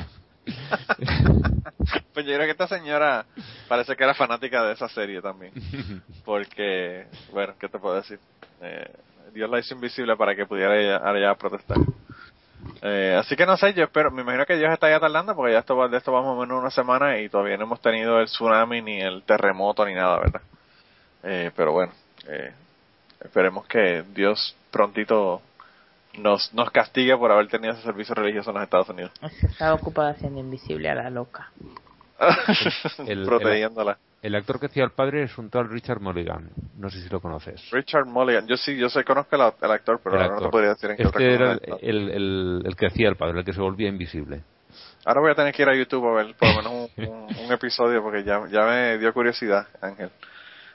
ya me dio curiosidad. En aquella época yo lo que estaba viendo eran eh, tiras cómicas y cartoons y Sí. The A-Team quizás. Eh, en esa época bueno. tampoco veía la serie. Aquí llegó ya con algunos años de retraso. En Puerto Rico, aún, aún nosotros siendo parte de los Estados Unidos, siempre llegan con retraso. Eh, la serie, por ejemplo, Different Strokes y Dukes of Hazzard y todo eso, que eran de la temprano en los 80, a nosotros nos llegaron casi al final de los 80. O sea que habían por lo menos 5 o 6 años de retraso en las series. Eh, y era en español, que, que era otra cosa me- medio extraña. Eh, ver a los Dukes de Hazard, que eran unos sureños con unos acentos horribles en español, era todo una todo un evento.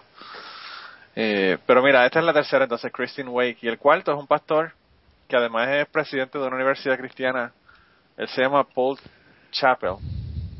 Y yo quise aquí poner en, en, en los morrones personas que o directamente joden a las mujeres como la compañía Mattel o mujeres, ¿verdad? Que dicen tonterías como Teresa Romero y Christine Wake. Y el pastor este lo puse porque, bueno, eh, lo que dijo es totalmente horrible en contra de las mujeres. Él estaba comentando en uno de los servicios religiosos que, que si las mujeres tienen sexo, ¿verdad? Eh, que, que son como, como, eh, como los hombres pasarse un trapo de fregar entre ellos, ¿verdad? Que sería como, como, como ir, ir y casarse con una chica que, que es el equivalente a un trapo de fregar. Eh, porque, claro, todos sabemos que el sexo ensucia a las mujeres y las hace impuras. Eh, el hombre no, no tanto, ¿verdad? pone la Biblia. Eh, claro, sí, eso, eso es lo. Me imagino que obviamente de ahí que lo está sacando.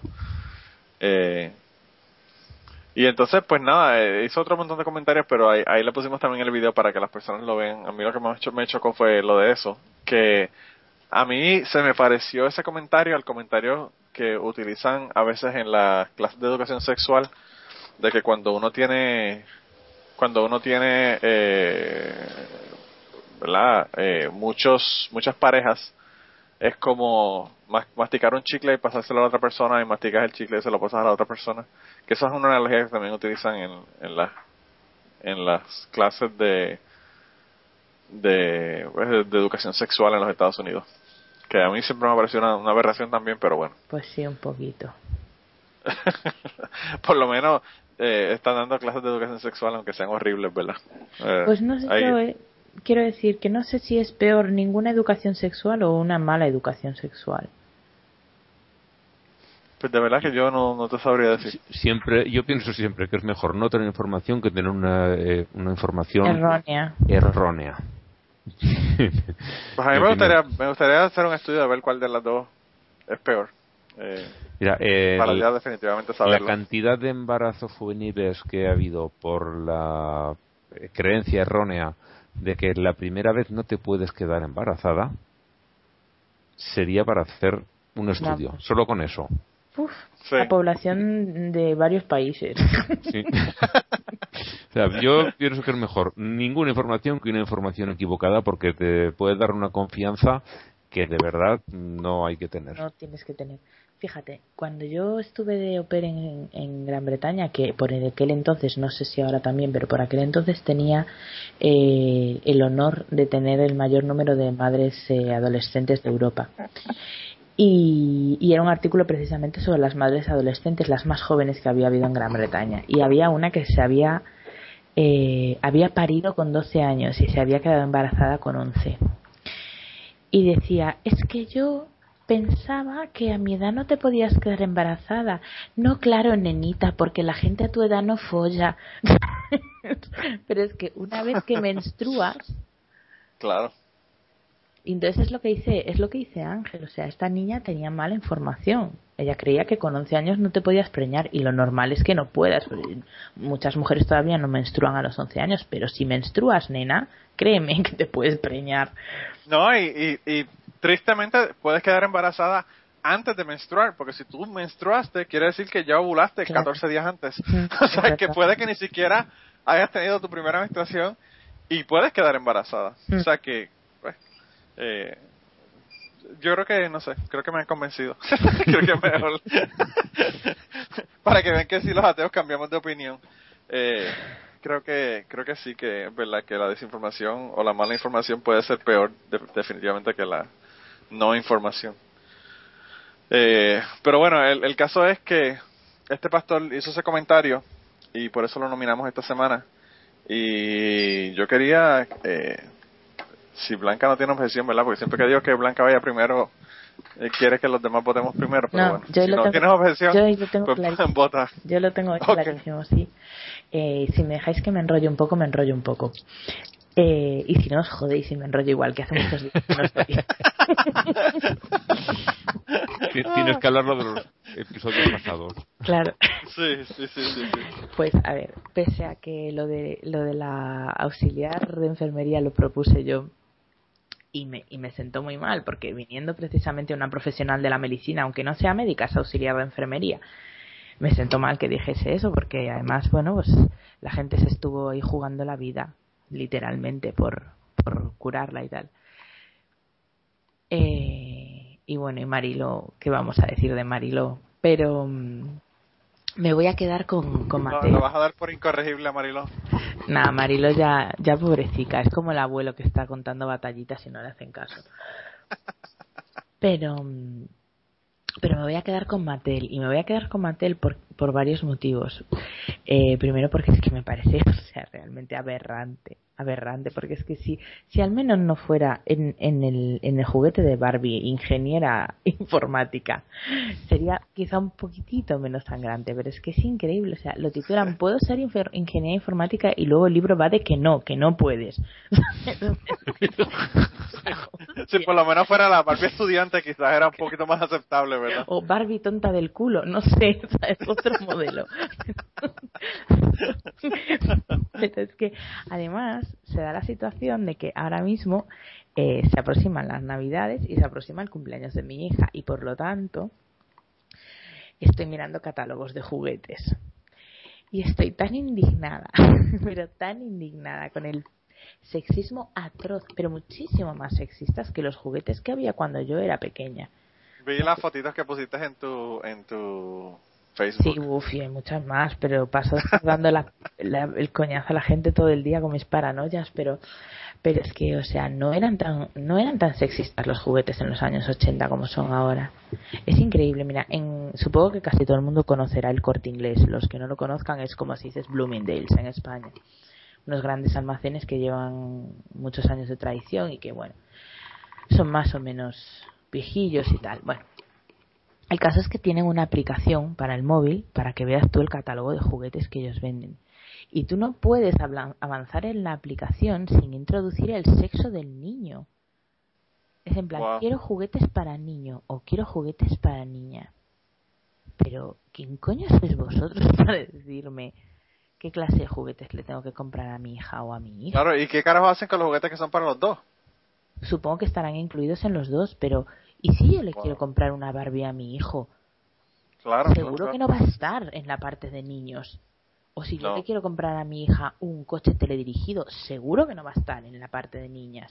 Claro, claro. Yo quiero ver todos los juguetes, coño. es que no sé, o sea, me parece tan de cajón y tan surrealista que, que pasen estas cosas que yo lo siento que tengo que votar por Mattel. Bueno, pues Mattel se fue con el primer voto. Mira que hoy, hoy eh, Blanca estaba precisamente, bueno, lo de, lo, de la cuestión del sexismo, eso yo lo veo cada vez que voy a Toys R Us aquí, porque Toys R Us tiene eh, unas eh, góndolas.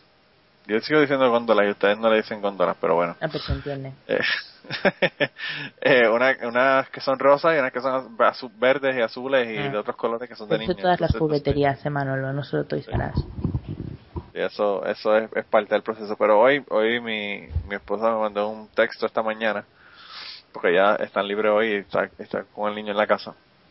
Y me dijo, está cabrón, no puedes negar que este niño es tuyo porque está viendo Science Channel, el programa How It's Made, ¿verdad? Que es sobre cómo se hacen diferentes cosas, ¿verdad? De comidas hasta ah. productos, ¿verdad? Cómo se fabrican. Y, y eso era lo que él estaba viendo esta mañana. Me dice, está desayunando y viendo How It's Made. No puedes negar que es tuyo. Eh, y, y pues, ¿qué, ¿qué, te puedo decir? Me acordaste, me acordaste de eso, de que me mandó ella su mensaje hoy. Mira Ángel, ¿y por quién tú votas esta semana? Pues yo traía un, candidato propio que no veo aquí, pero me lo voy a reservar para el carajo.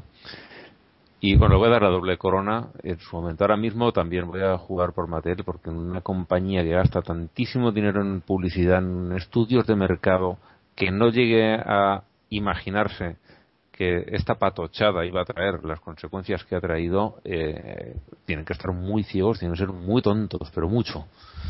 Así que para ellos también, mi voto.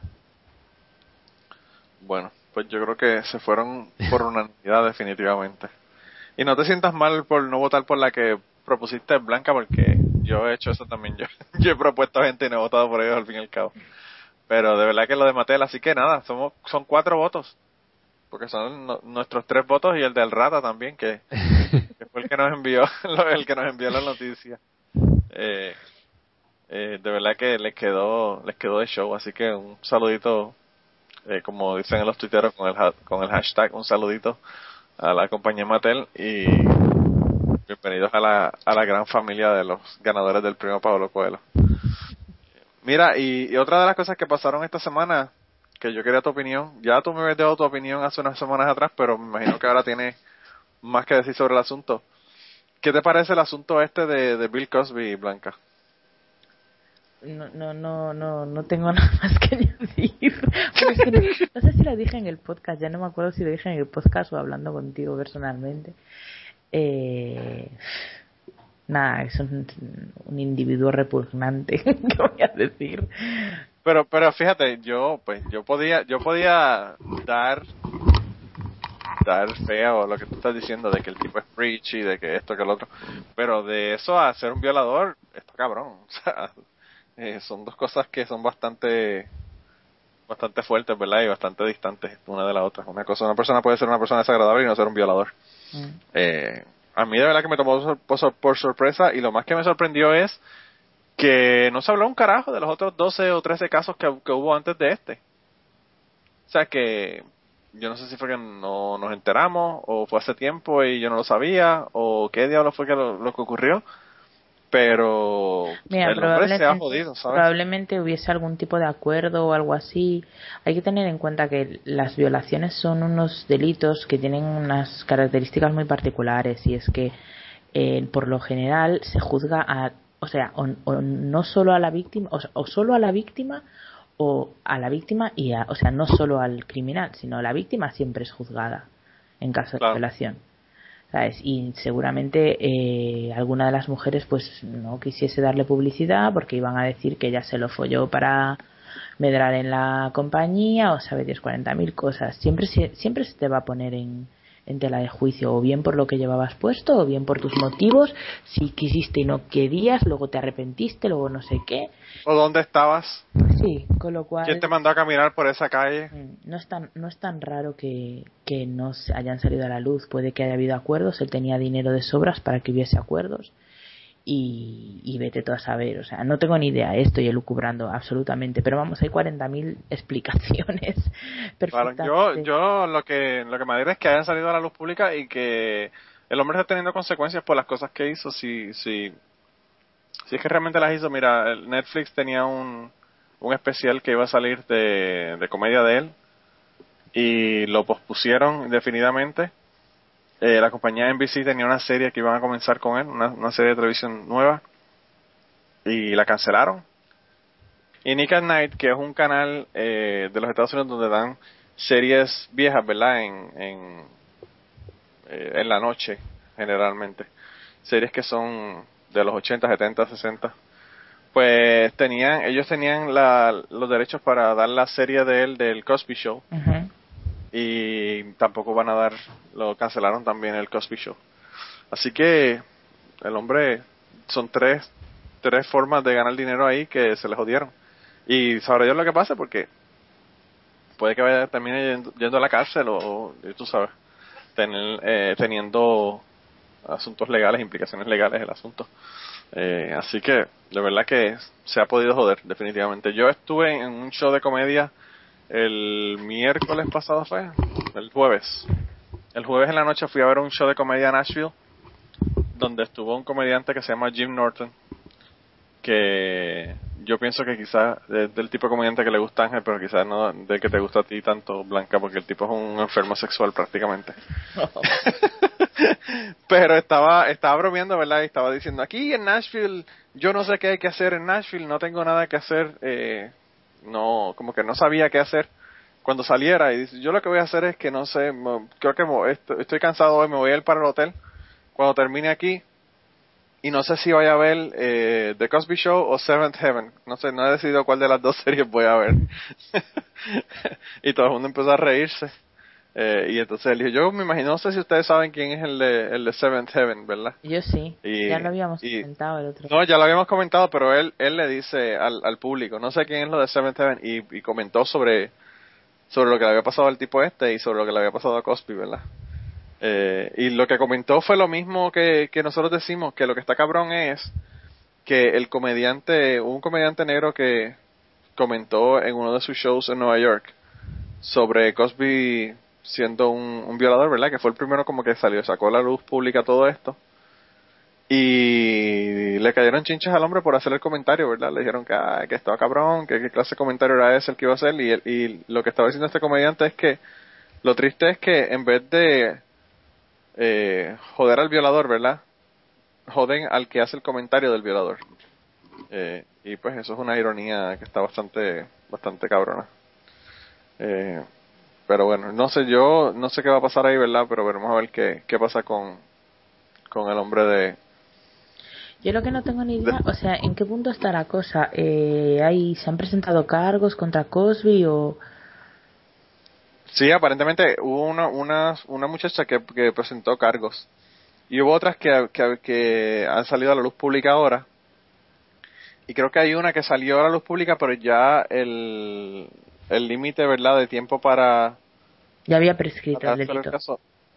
Sí, y, y eso, es otra cosa que ya la hemos discutido aquí también, que está cabrón que un delito tenga un límite de tiempo en el que tú puedas eh, acusar a la persona. Yo entiendo ciertos delitos que sí que lo tengan, sobre todo delitos que no sean violentos. Eh, pero cuando hay implicaciones de ese tipo de delitos que cuesta denunciar o, que implican a menores, yo creo que no deberían prescribir. ¿Sabes? Como por ejemplo eh, los malos tratos dentro de, o sea, tanto a menores como a la pareja, porque son cosas que cuesta mucho denunciar y, y que en muchos casos requieren años de, de para, para que la persona llegue a ser capaz de denunciarlos. Entonces, o incluso eh, en el caso de, los menores, que es que lo bloquean, no, no, no lo recuerdan, por lo tanto no lo pueden denunciar. Y yo sinceramente creo que no deberían prescribir esos delitos, igual que creo que no debería poder retirarse una denuncia de malos tratos. Ah, sí, tú dices de abuso, de violencia doméstica, por ejemplo. Sí, sí, porque porque hay infinidad de casos en los que el marido por amenazas o por, o por otros métodos consigue que la mujer retire la denuncia. Y una vez que la ha retirado la justicia ya no puede hacer nada. Es como si no la hubiera puesto nunca. Claro claro es muy fácil convencer a una persona que vive aterrorizada que quite una denuncia no no no y, y, en el caso por ejemplo de denuncias como la de la de Ray Rice que le dio el puño a la esposa y que estaba en un, en un video la esposa retiró la demanda y se la quitaron. Que ahí tendría que actuar la, la fiscalía de oficio. Pues claro, claro. O sea, es, obvio que hay un video y el video sale a la luz pública y eso no hay no hay forma de tú dudarlo, ¿verdad? No hay forma de tú decir esto no ocurrió. Ahí, es, está, está, clarísimo porque eso es un vídeo que no deja lugar a no, no hay forma de interpretarlo, solo tiene una interpretación. Sí, Claro, eso fue otra de las cosas que comentó el comediante este. Él dijo que estaba cabrón que, que Ray Rice había comentado de que, de que habían eh, tomado el video fuera de contexto. y el comediante dijo, ¿cómo carajo se va a coger este video fuera de contexto? Cortaron el video y pusieron dos videos diferentes, uno en donde la, la, esposa se fue a caer y le cayó en el puño, en el puño del, marido. O sea, ¿cómo carajo tú, con un video como este, tú puedes decir que están eh, malinterpretando el video y lo están este, utilizando fuera de contexto. Coño, ¿qué, contexto tienes que tener para no darle un puño como ese a la, esposa en tu cara, en la cara? Está cabrón. Está brutal. Pero bueno, eh, eh, eso, eso han sido muchísimos casos como ese los que han ocurrido últimamente de sobre las mujeres y uno de los casos que ocurrió también fue la, las chicas estas en, en Kenia, ¿verdad? Que las que las que se la el, el Estado Islámico eh, en Kenia no, en... Eran australianas. Las chicas eran australianas. Las que, las que huyeron y se fueron a unir a ISIS y ahora las pobrecicas ya no saben sí, cómo ir ahí. Creo que eran australianas. Austriacas. Joder, vaya cagada. No, yo pensé, yo pensé que sí, yo pensé que eran de Europa, por eso me, por eso me estuvo raro. Eh, cuando dije lo de Kenia porque estaba pensando en la, en la Bring Back Our Girls, las chicas en Kenia que, que el Boko Haram eh, eh, rapto. Pero estos son la gente del, del, En Nigeria. No me jodas tú con los países ahora. tú sabes que es lo mejor de este podcast, Ángel. Que voy a dejar todas estas cagadas, la mía, la de Ángel, la de Ángel, la, de Blanca. Yo creo que Ángel es el único que sabe algo de geografía y de y de noticias de noticias. Pero yo también tendré las mías. Lo que pasa es que por igual nadie me las corrige, pero como luego yo me los escucho, de vez en cuando digo, madre mía, lo que he dicho, que nadie ha salido a corregirme. No, no solamente es Ángel, que, que no solamente que no te corrigen, pero si estás esperando que nosotros te corrijamos, que no sabemos ni dónde carajo son las chicas estas, está mala la cosa, ¿verdad? bueno, anyway, el caso es que estas chicas que, que fueron este, raptadas por el Estado Islámico, eh, eh, hubo una persona que, que hizo unas declaraciones, ¿verdad? Y, y aparentemente lo que dijeron fue que las habían distribuido como pues, botín de guerra, prácticamente. Así que, eh, pues, eh, eso es lo que ha pasado con, esta, con estas chicas. Y eso es como, lo estoy mencionando como update, ¿verdad? De qué, de qué es lo que está ocurriendo, lo que está ocurriendo con esto. Y lo, del, lo de las chicas del Boko Haram, lo que dijeron era que muchas de ellas se habían casado con los con las personas que las habían raptado. Sí, bueno, felizmente casadas, ¿no?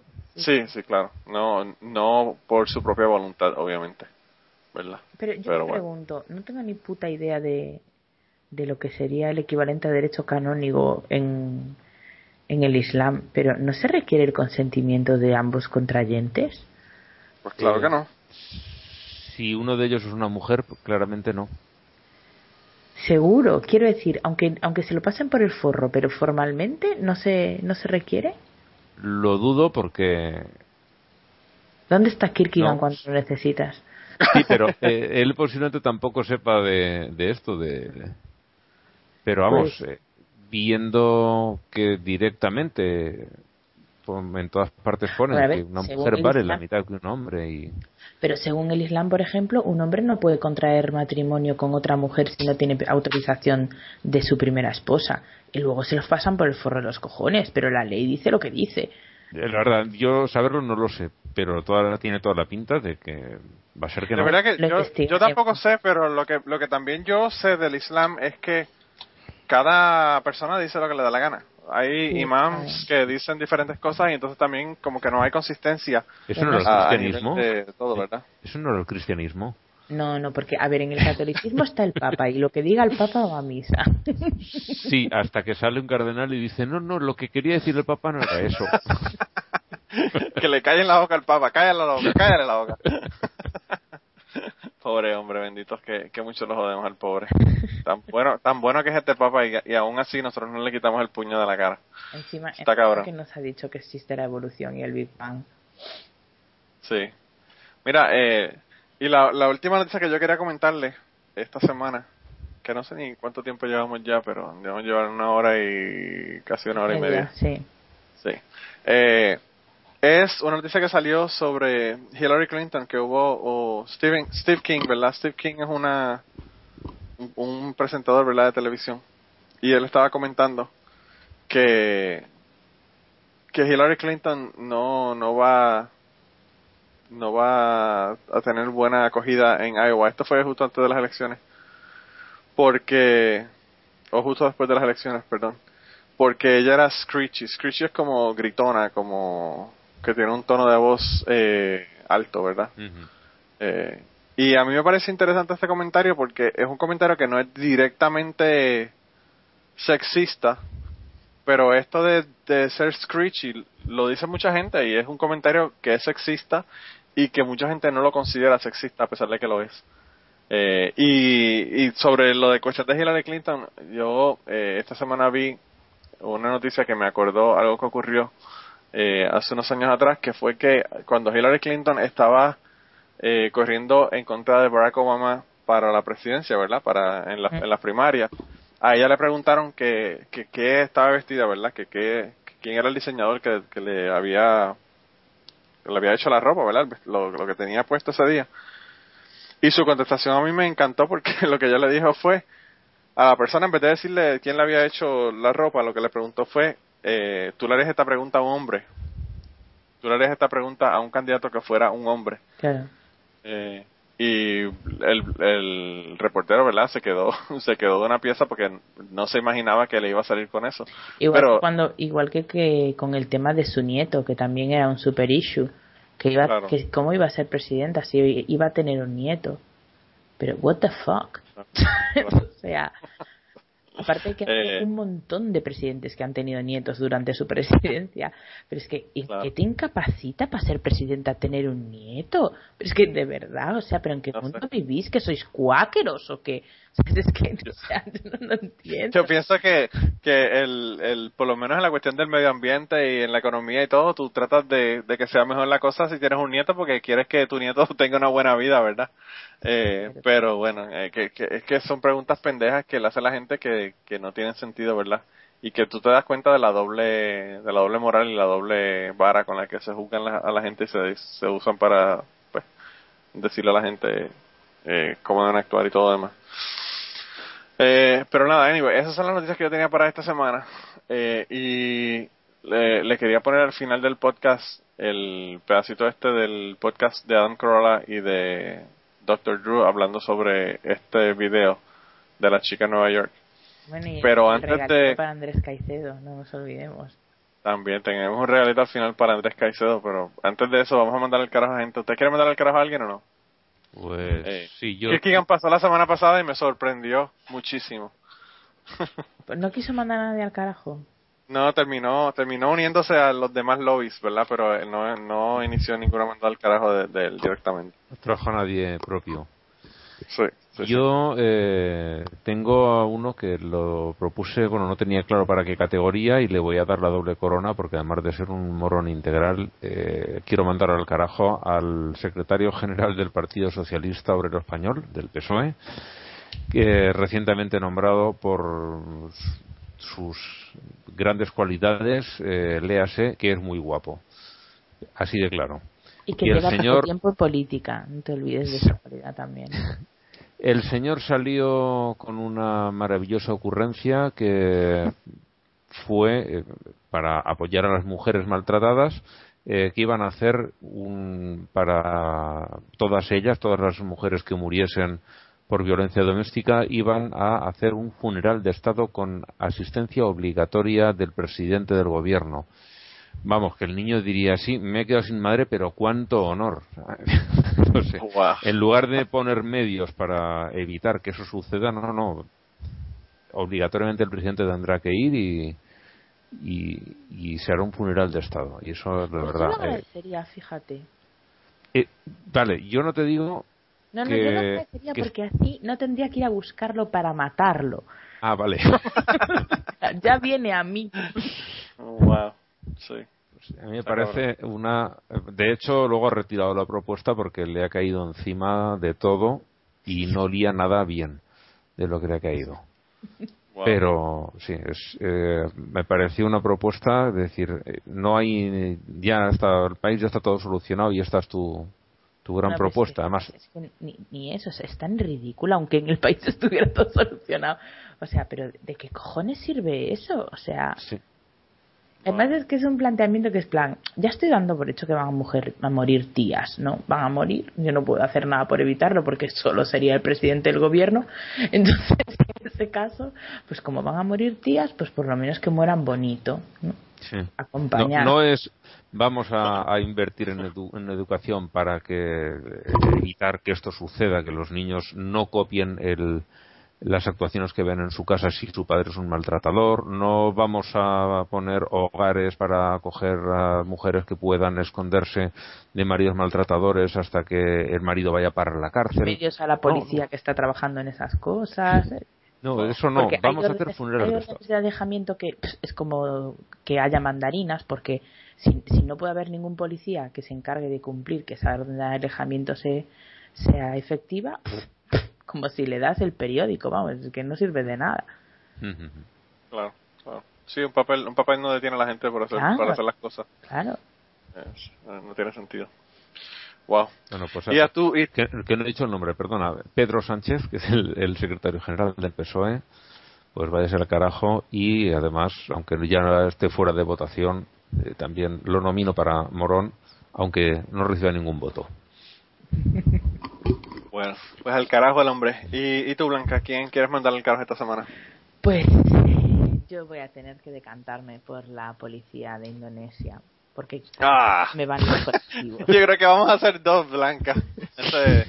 cuenta, cuenta tú qué fue lo que ocurrió y, yo me uno a tu, a tu lobby, definitivamente. Eh, pues nada, que mm, se ve que ahora las mujeres policías de Indonesia les van a hacer un test de virginidad, porque ser virgen es una cualidad imprescindible para ser policía, como todo el mundo sabe. Y el test de virginidad además se hace con dos deditos.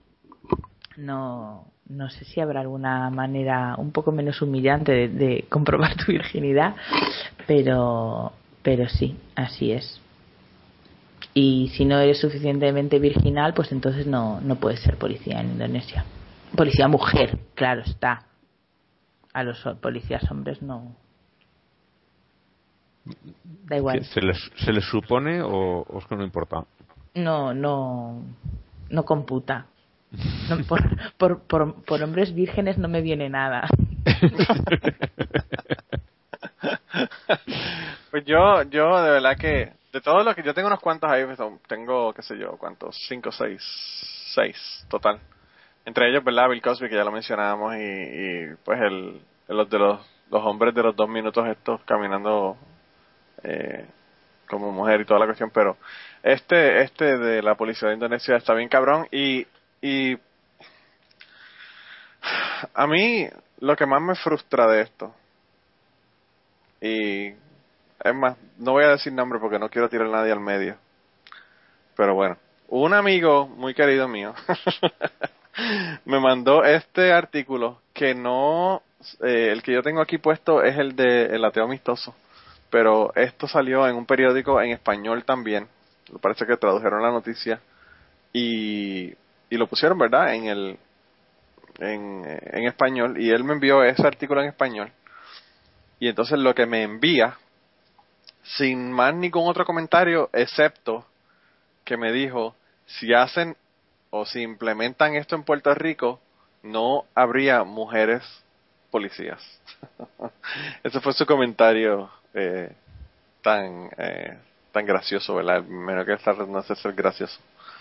Eh, y, y yo lo vi yo dije, wow. Entonces luego veo que el, el amistoso también lo tenía aquí y dije, yo tengo que añadir esto aquí y, y mandarlos al carajo porque de verdad que no solamente voy a mandarlos a ellos, sino que a amigos míos también por los chistes de mal gusto. Yo lo que me pregunto es, es todas esas guarras puertorriqueñas que no son vírgenes, ¿con quién pierden su virginidad? Claro. No, no solamente eso, Blanca. ¿Cuál es el problema? No, no, claro. ¿Cuál es el problema? Que no sean vírgenes. Para empezar, Claro. eso ya número uno, pero es que además, Claro. o sea, yo supongo que los hombres que follan con ellas es porque quieren follar con mujeres. ¿Cómo coño quieren follar con mujeres y que luego las mujeres sigan vírgenes? O sea, a mí que me lo expliquen, porque eso solo lo saben hacer las palomas. Bueno, lo que pasa, Blanca, es que hay mujeres para follar y mujeres para casarse. Claro, es verdad. Yo, tú no sabes cuántas veces cuando yo era joven escuchaba eso. Pero te digo, montones de veces. No me lo tengas en cuenta, Manolo, es que soy una mujer, tengo la inteligencia limitada. Claro, ¿verdad? Te tengo que, te, te- te lo tengo que explicar todo, Blanca, Claro, por favor. Está, está claro.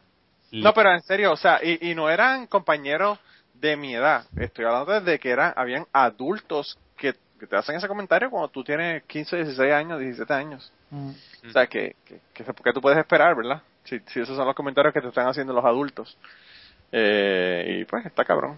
Eh, Ligado con, con esto, eh, pones aquí un enlace a un artículo que a mí me encantó.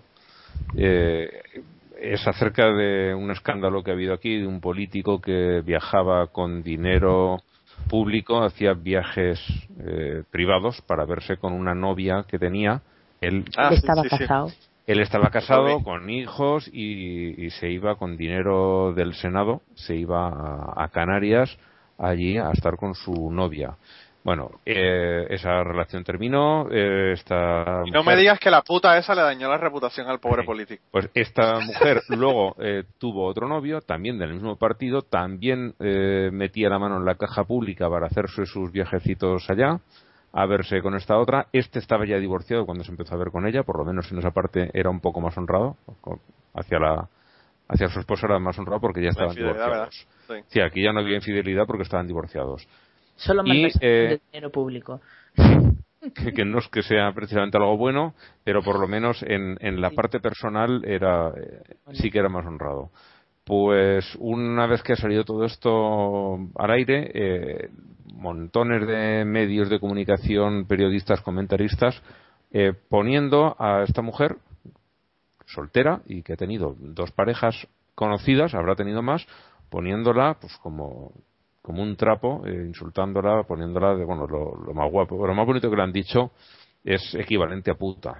Y es el artículo de esta mujer de Karma Chaparro, una periodista de aquí de la televisión, me pareció, bueno, eh, extraordinario, muy, muy bueno. El- los, los comentarios que hace y, y cómo pone a cada uno en su sitio, porque es, es verdad, es, estos han estado gastándose el dinero, han ido allí el uno poniendo los cuernos a la mujer a acostarse con la otra y, y todo el mundo la señala a ella en lugar de a los otros. Que es es, más, la única incluso- de todo el equipo que no ha hecho nada malo. Sí, es- Que ella es más, no es una- la que estaba casada ni es la que gastaba dinero público. Ella estaba en su Mm. casa y follaba con quien le daba la real gana. Claro, y- no y solamente además- eso, Blanca, eso también ocurrió aquí con, con Mónica Lewinsky, ocurrió exactamente lo mismo. Que la madre era Mónica, Mónica Lewinsky, no era, no era Bill Clinton. Sí, sí. O sea- Aquí incluso uno eh, tuvo la poca vergüenza de señalar que, eh, como lo- no recuerdo el titular cómo era, pero señalando que ella es extranjera porque es colombiana Entonces, vamos, eh, una furcia colombiana que viene aquí a hundir el Partido Popular. Poco más o menos la, presentaba así. Madre mía. De verdad, era algo asqueroso verlo. Qué suerte tengo de que mi hija no me deje tiempo para ver las noticias. Yo creo que es mejor que ni las veas, Blanca. La verdad que está Es que para ver estas cosas mejor no ver nada, porque es que... No, yo te voy a ser bien sincero, Blanca. Mira, yo comenté la semana pasada que estaba pensando quitar el Facebook. Y la razón por la que quiero quitar el Facebook es porque eh, hay tantas cosas que me encabronan en el Facebook y pierdo tanto tiempo en el Facebook pudiendo estar leyendo o empleando mi tiempo en algo más productivo que de verdad que, que estoy pensando seriamente quitar el Facebook porque pues, no sé que pienso que ah no lo filtra filtra Coño, pero es que el filtraje tiene que ser tan cabrón. Y el problema es que las cosas que me encabronan me interesan, ¿entiendes? Son cosas que, me, interesan de que son para el podcast y son cosas que son son causas y cosas que me interesan. Ya sabemos todos de tu, de tu lado masoca. Bueno, claro, ya te puedo decir. Pero... dices, me voy a quedar con Twitter, pero en Twitter sí, el texto es muy corto, pero te ponen enlaces que te llevan a lo mismo. Claro. Y al final terminas leyendo lo mismo. Sí, pero yo no sé por qué, como que Twitter a mí yo no puedo sentarme y estar una hora viendo Twitter, por ejemplo. Eh, no sé si es porque los tweets son menos frecuentes. O no sé qué es lo que pasa. Yo tampoco puedo sentarme y estar una hora viendo Facebook. Cuando me quiero enterar han pasado tres. Bueno, lo que pasa, Blanca, es que, es que yo aquí en mi trabajo como yo estoy procesando muestras y dejo el Facebook ahí abierto mm. y de vez en cuando lo miro y le siguen saliendo cosas y, y pierdo el tiempo en vez de poder estar escuchando un podcast o, viendo una película o leyendo un libro. Eh, yo los libros yo ya estoy casi optando más por escucharlos que por leerlos.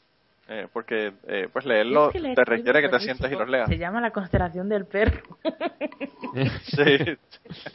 aquí no lo encontraron en la librería del, del barrio. ¿Qué me dices? Mal. Voy, a, voy, a, pedir que, bueno, se lo voy a encargar. Eh, si le encargo libros me los trae, pero... Sabrás, Blanca, que te tengo que confesar que todavía no he leído el libro que compré tuyo y eso fue hace cuánto tiempo atrás. Yo qué sé, no sé, hace mucho. Hace meses, hace meses, pues si te envié la foto, eso fue hace meses. Mm. Estoy a mitad de leerme el de, el de, el de Caleb, eh, del aeronauta, y el libro está cabrón. ¿Qué te puedo decir? El libro, si el otro estaba brutal, este está demasiado más cabrón. Eh, así que, eh, de verdad que me, me, ha gustado muchísimo, a pesar de que, pues, es una cosa que, que espanta a uno. Eh, pero mira, eh, yo creo que debemos ir terminando, porque si no, no nos va a dar tiempo de darle el regalo a Andrés Caicedo. Andrés Caicedo y a, y a Chrisley, que Chrisley también es una fanática de este. Sí, sí, una fanática de este protagonista. sí, voy a, voy a ponerle una cancioncita dedicada a Andrés Caicedo y a Chrisley al final y después de la canción entonces le pongo el clip de, de Adam Kroll hablando sobre el video este de la chica de Nueva York. Eh, pero nada, que lo disfruten y, y espero espero que les que les dure la alegría por esta canción tan bonita hasta hasta que regresemos el año que viene. Navidad anticipado. un regalo de Navidad anticipado. Pero la cita de esta semana es de Madeline Murray O'Hare, que ya Ángel les dijo quién era la chica digo de chica, ¿verdad? Una señora. Eh, y la cita dice así, la religión ha estado siempre en contra de la humanidad, de las mujeres, de la vida, de la paz, de la razón y de la ciencia. La idea de Dios siempre ha sido perjudicial no solo para la humanidad, sino para el planeta. Ya es hora de que la razón, la educación y la ciencia tomen las riendas. Y ya ustedes pueden entender por qué le pegaron un tiro. esa gente que dicen cosas como esa no duran mucho generalmente. Los matan o los pegan un tiro, los ahorcan o salen de ellos de alguna manera. Y yo creo que con esto entonces, gente, dejamos el podcast en, esta temporada 2014 y nos vemos hasta el 2014, hasta el 2015. Nos vamos a ver, así que... Hasta el año que viene.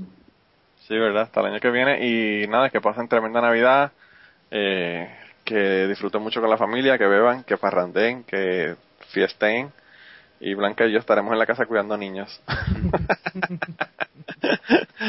Así que nada, nos vemos hasta el año que viene. Chao. Hasta el añito que viene.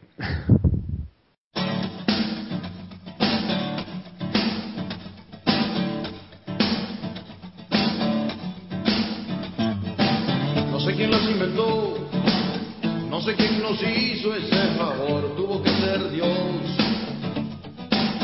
Que vio al hombre tan solo y sin dudarlo pensó en dos, en dos. Dicen que por una costilla hubiese dado mi columna vertebral por verlas andar. Después de hacer el amor hasta el tocador y sin voltear, sin voltear, sin voltear.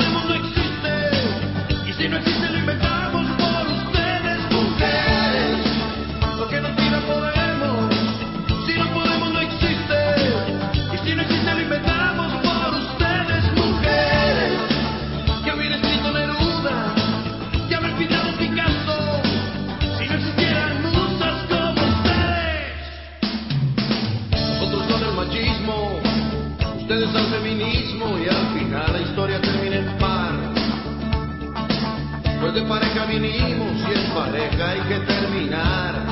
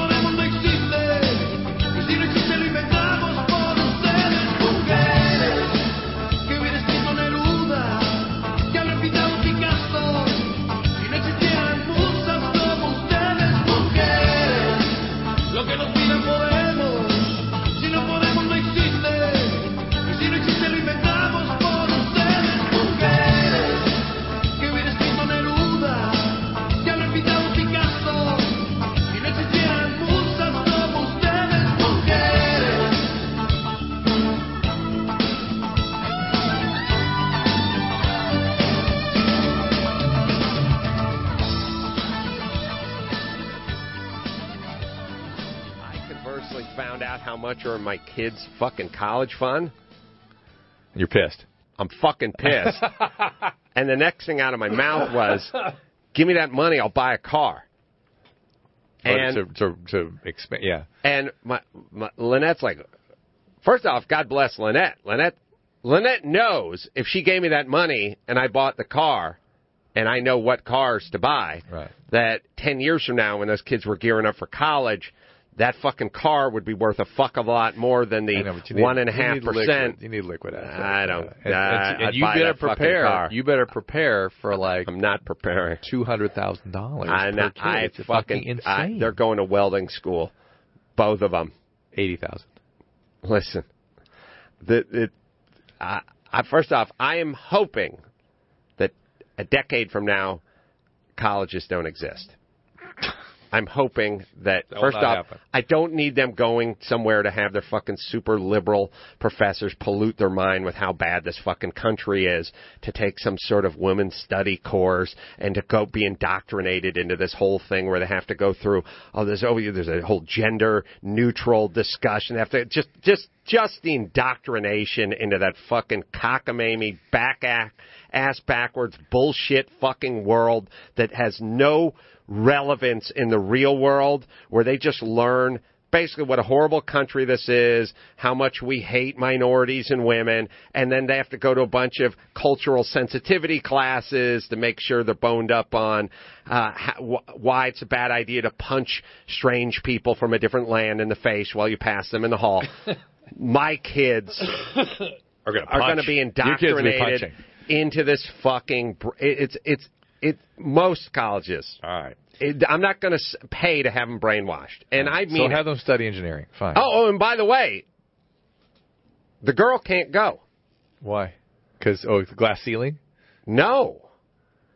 No, I don't know if you guys have uh, heard the studies, but if you ask Nancy Pelosi and company, one in five women is going to be raped on campus. Oh, right. I'm not going to send my daughter to a place where she has a 20% chance of being raped. What kind of animal would do that? Would if there was a neighborhood where there was a 20% chance your daughter would be raped, would you let her get an apartment in that neighborhood? She had better luck in prison. Better luck in prison. She can't go to college. She can't. The boy, he'll be the raper. He'll he'll be the raper. He'll be doing the raping. Oh, he may be raped. Yeah. I- I, I- know your kids. I think they may reverse roles in your family. I'm saying I've heard the statistics come from Huffington Post. There's a 20% chance my daughter would be raped. By the way, Huffington Post, 20% chance your daughter's going to be raped college. Why are you all sending your daughters to the, the rape factory?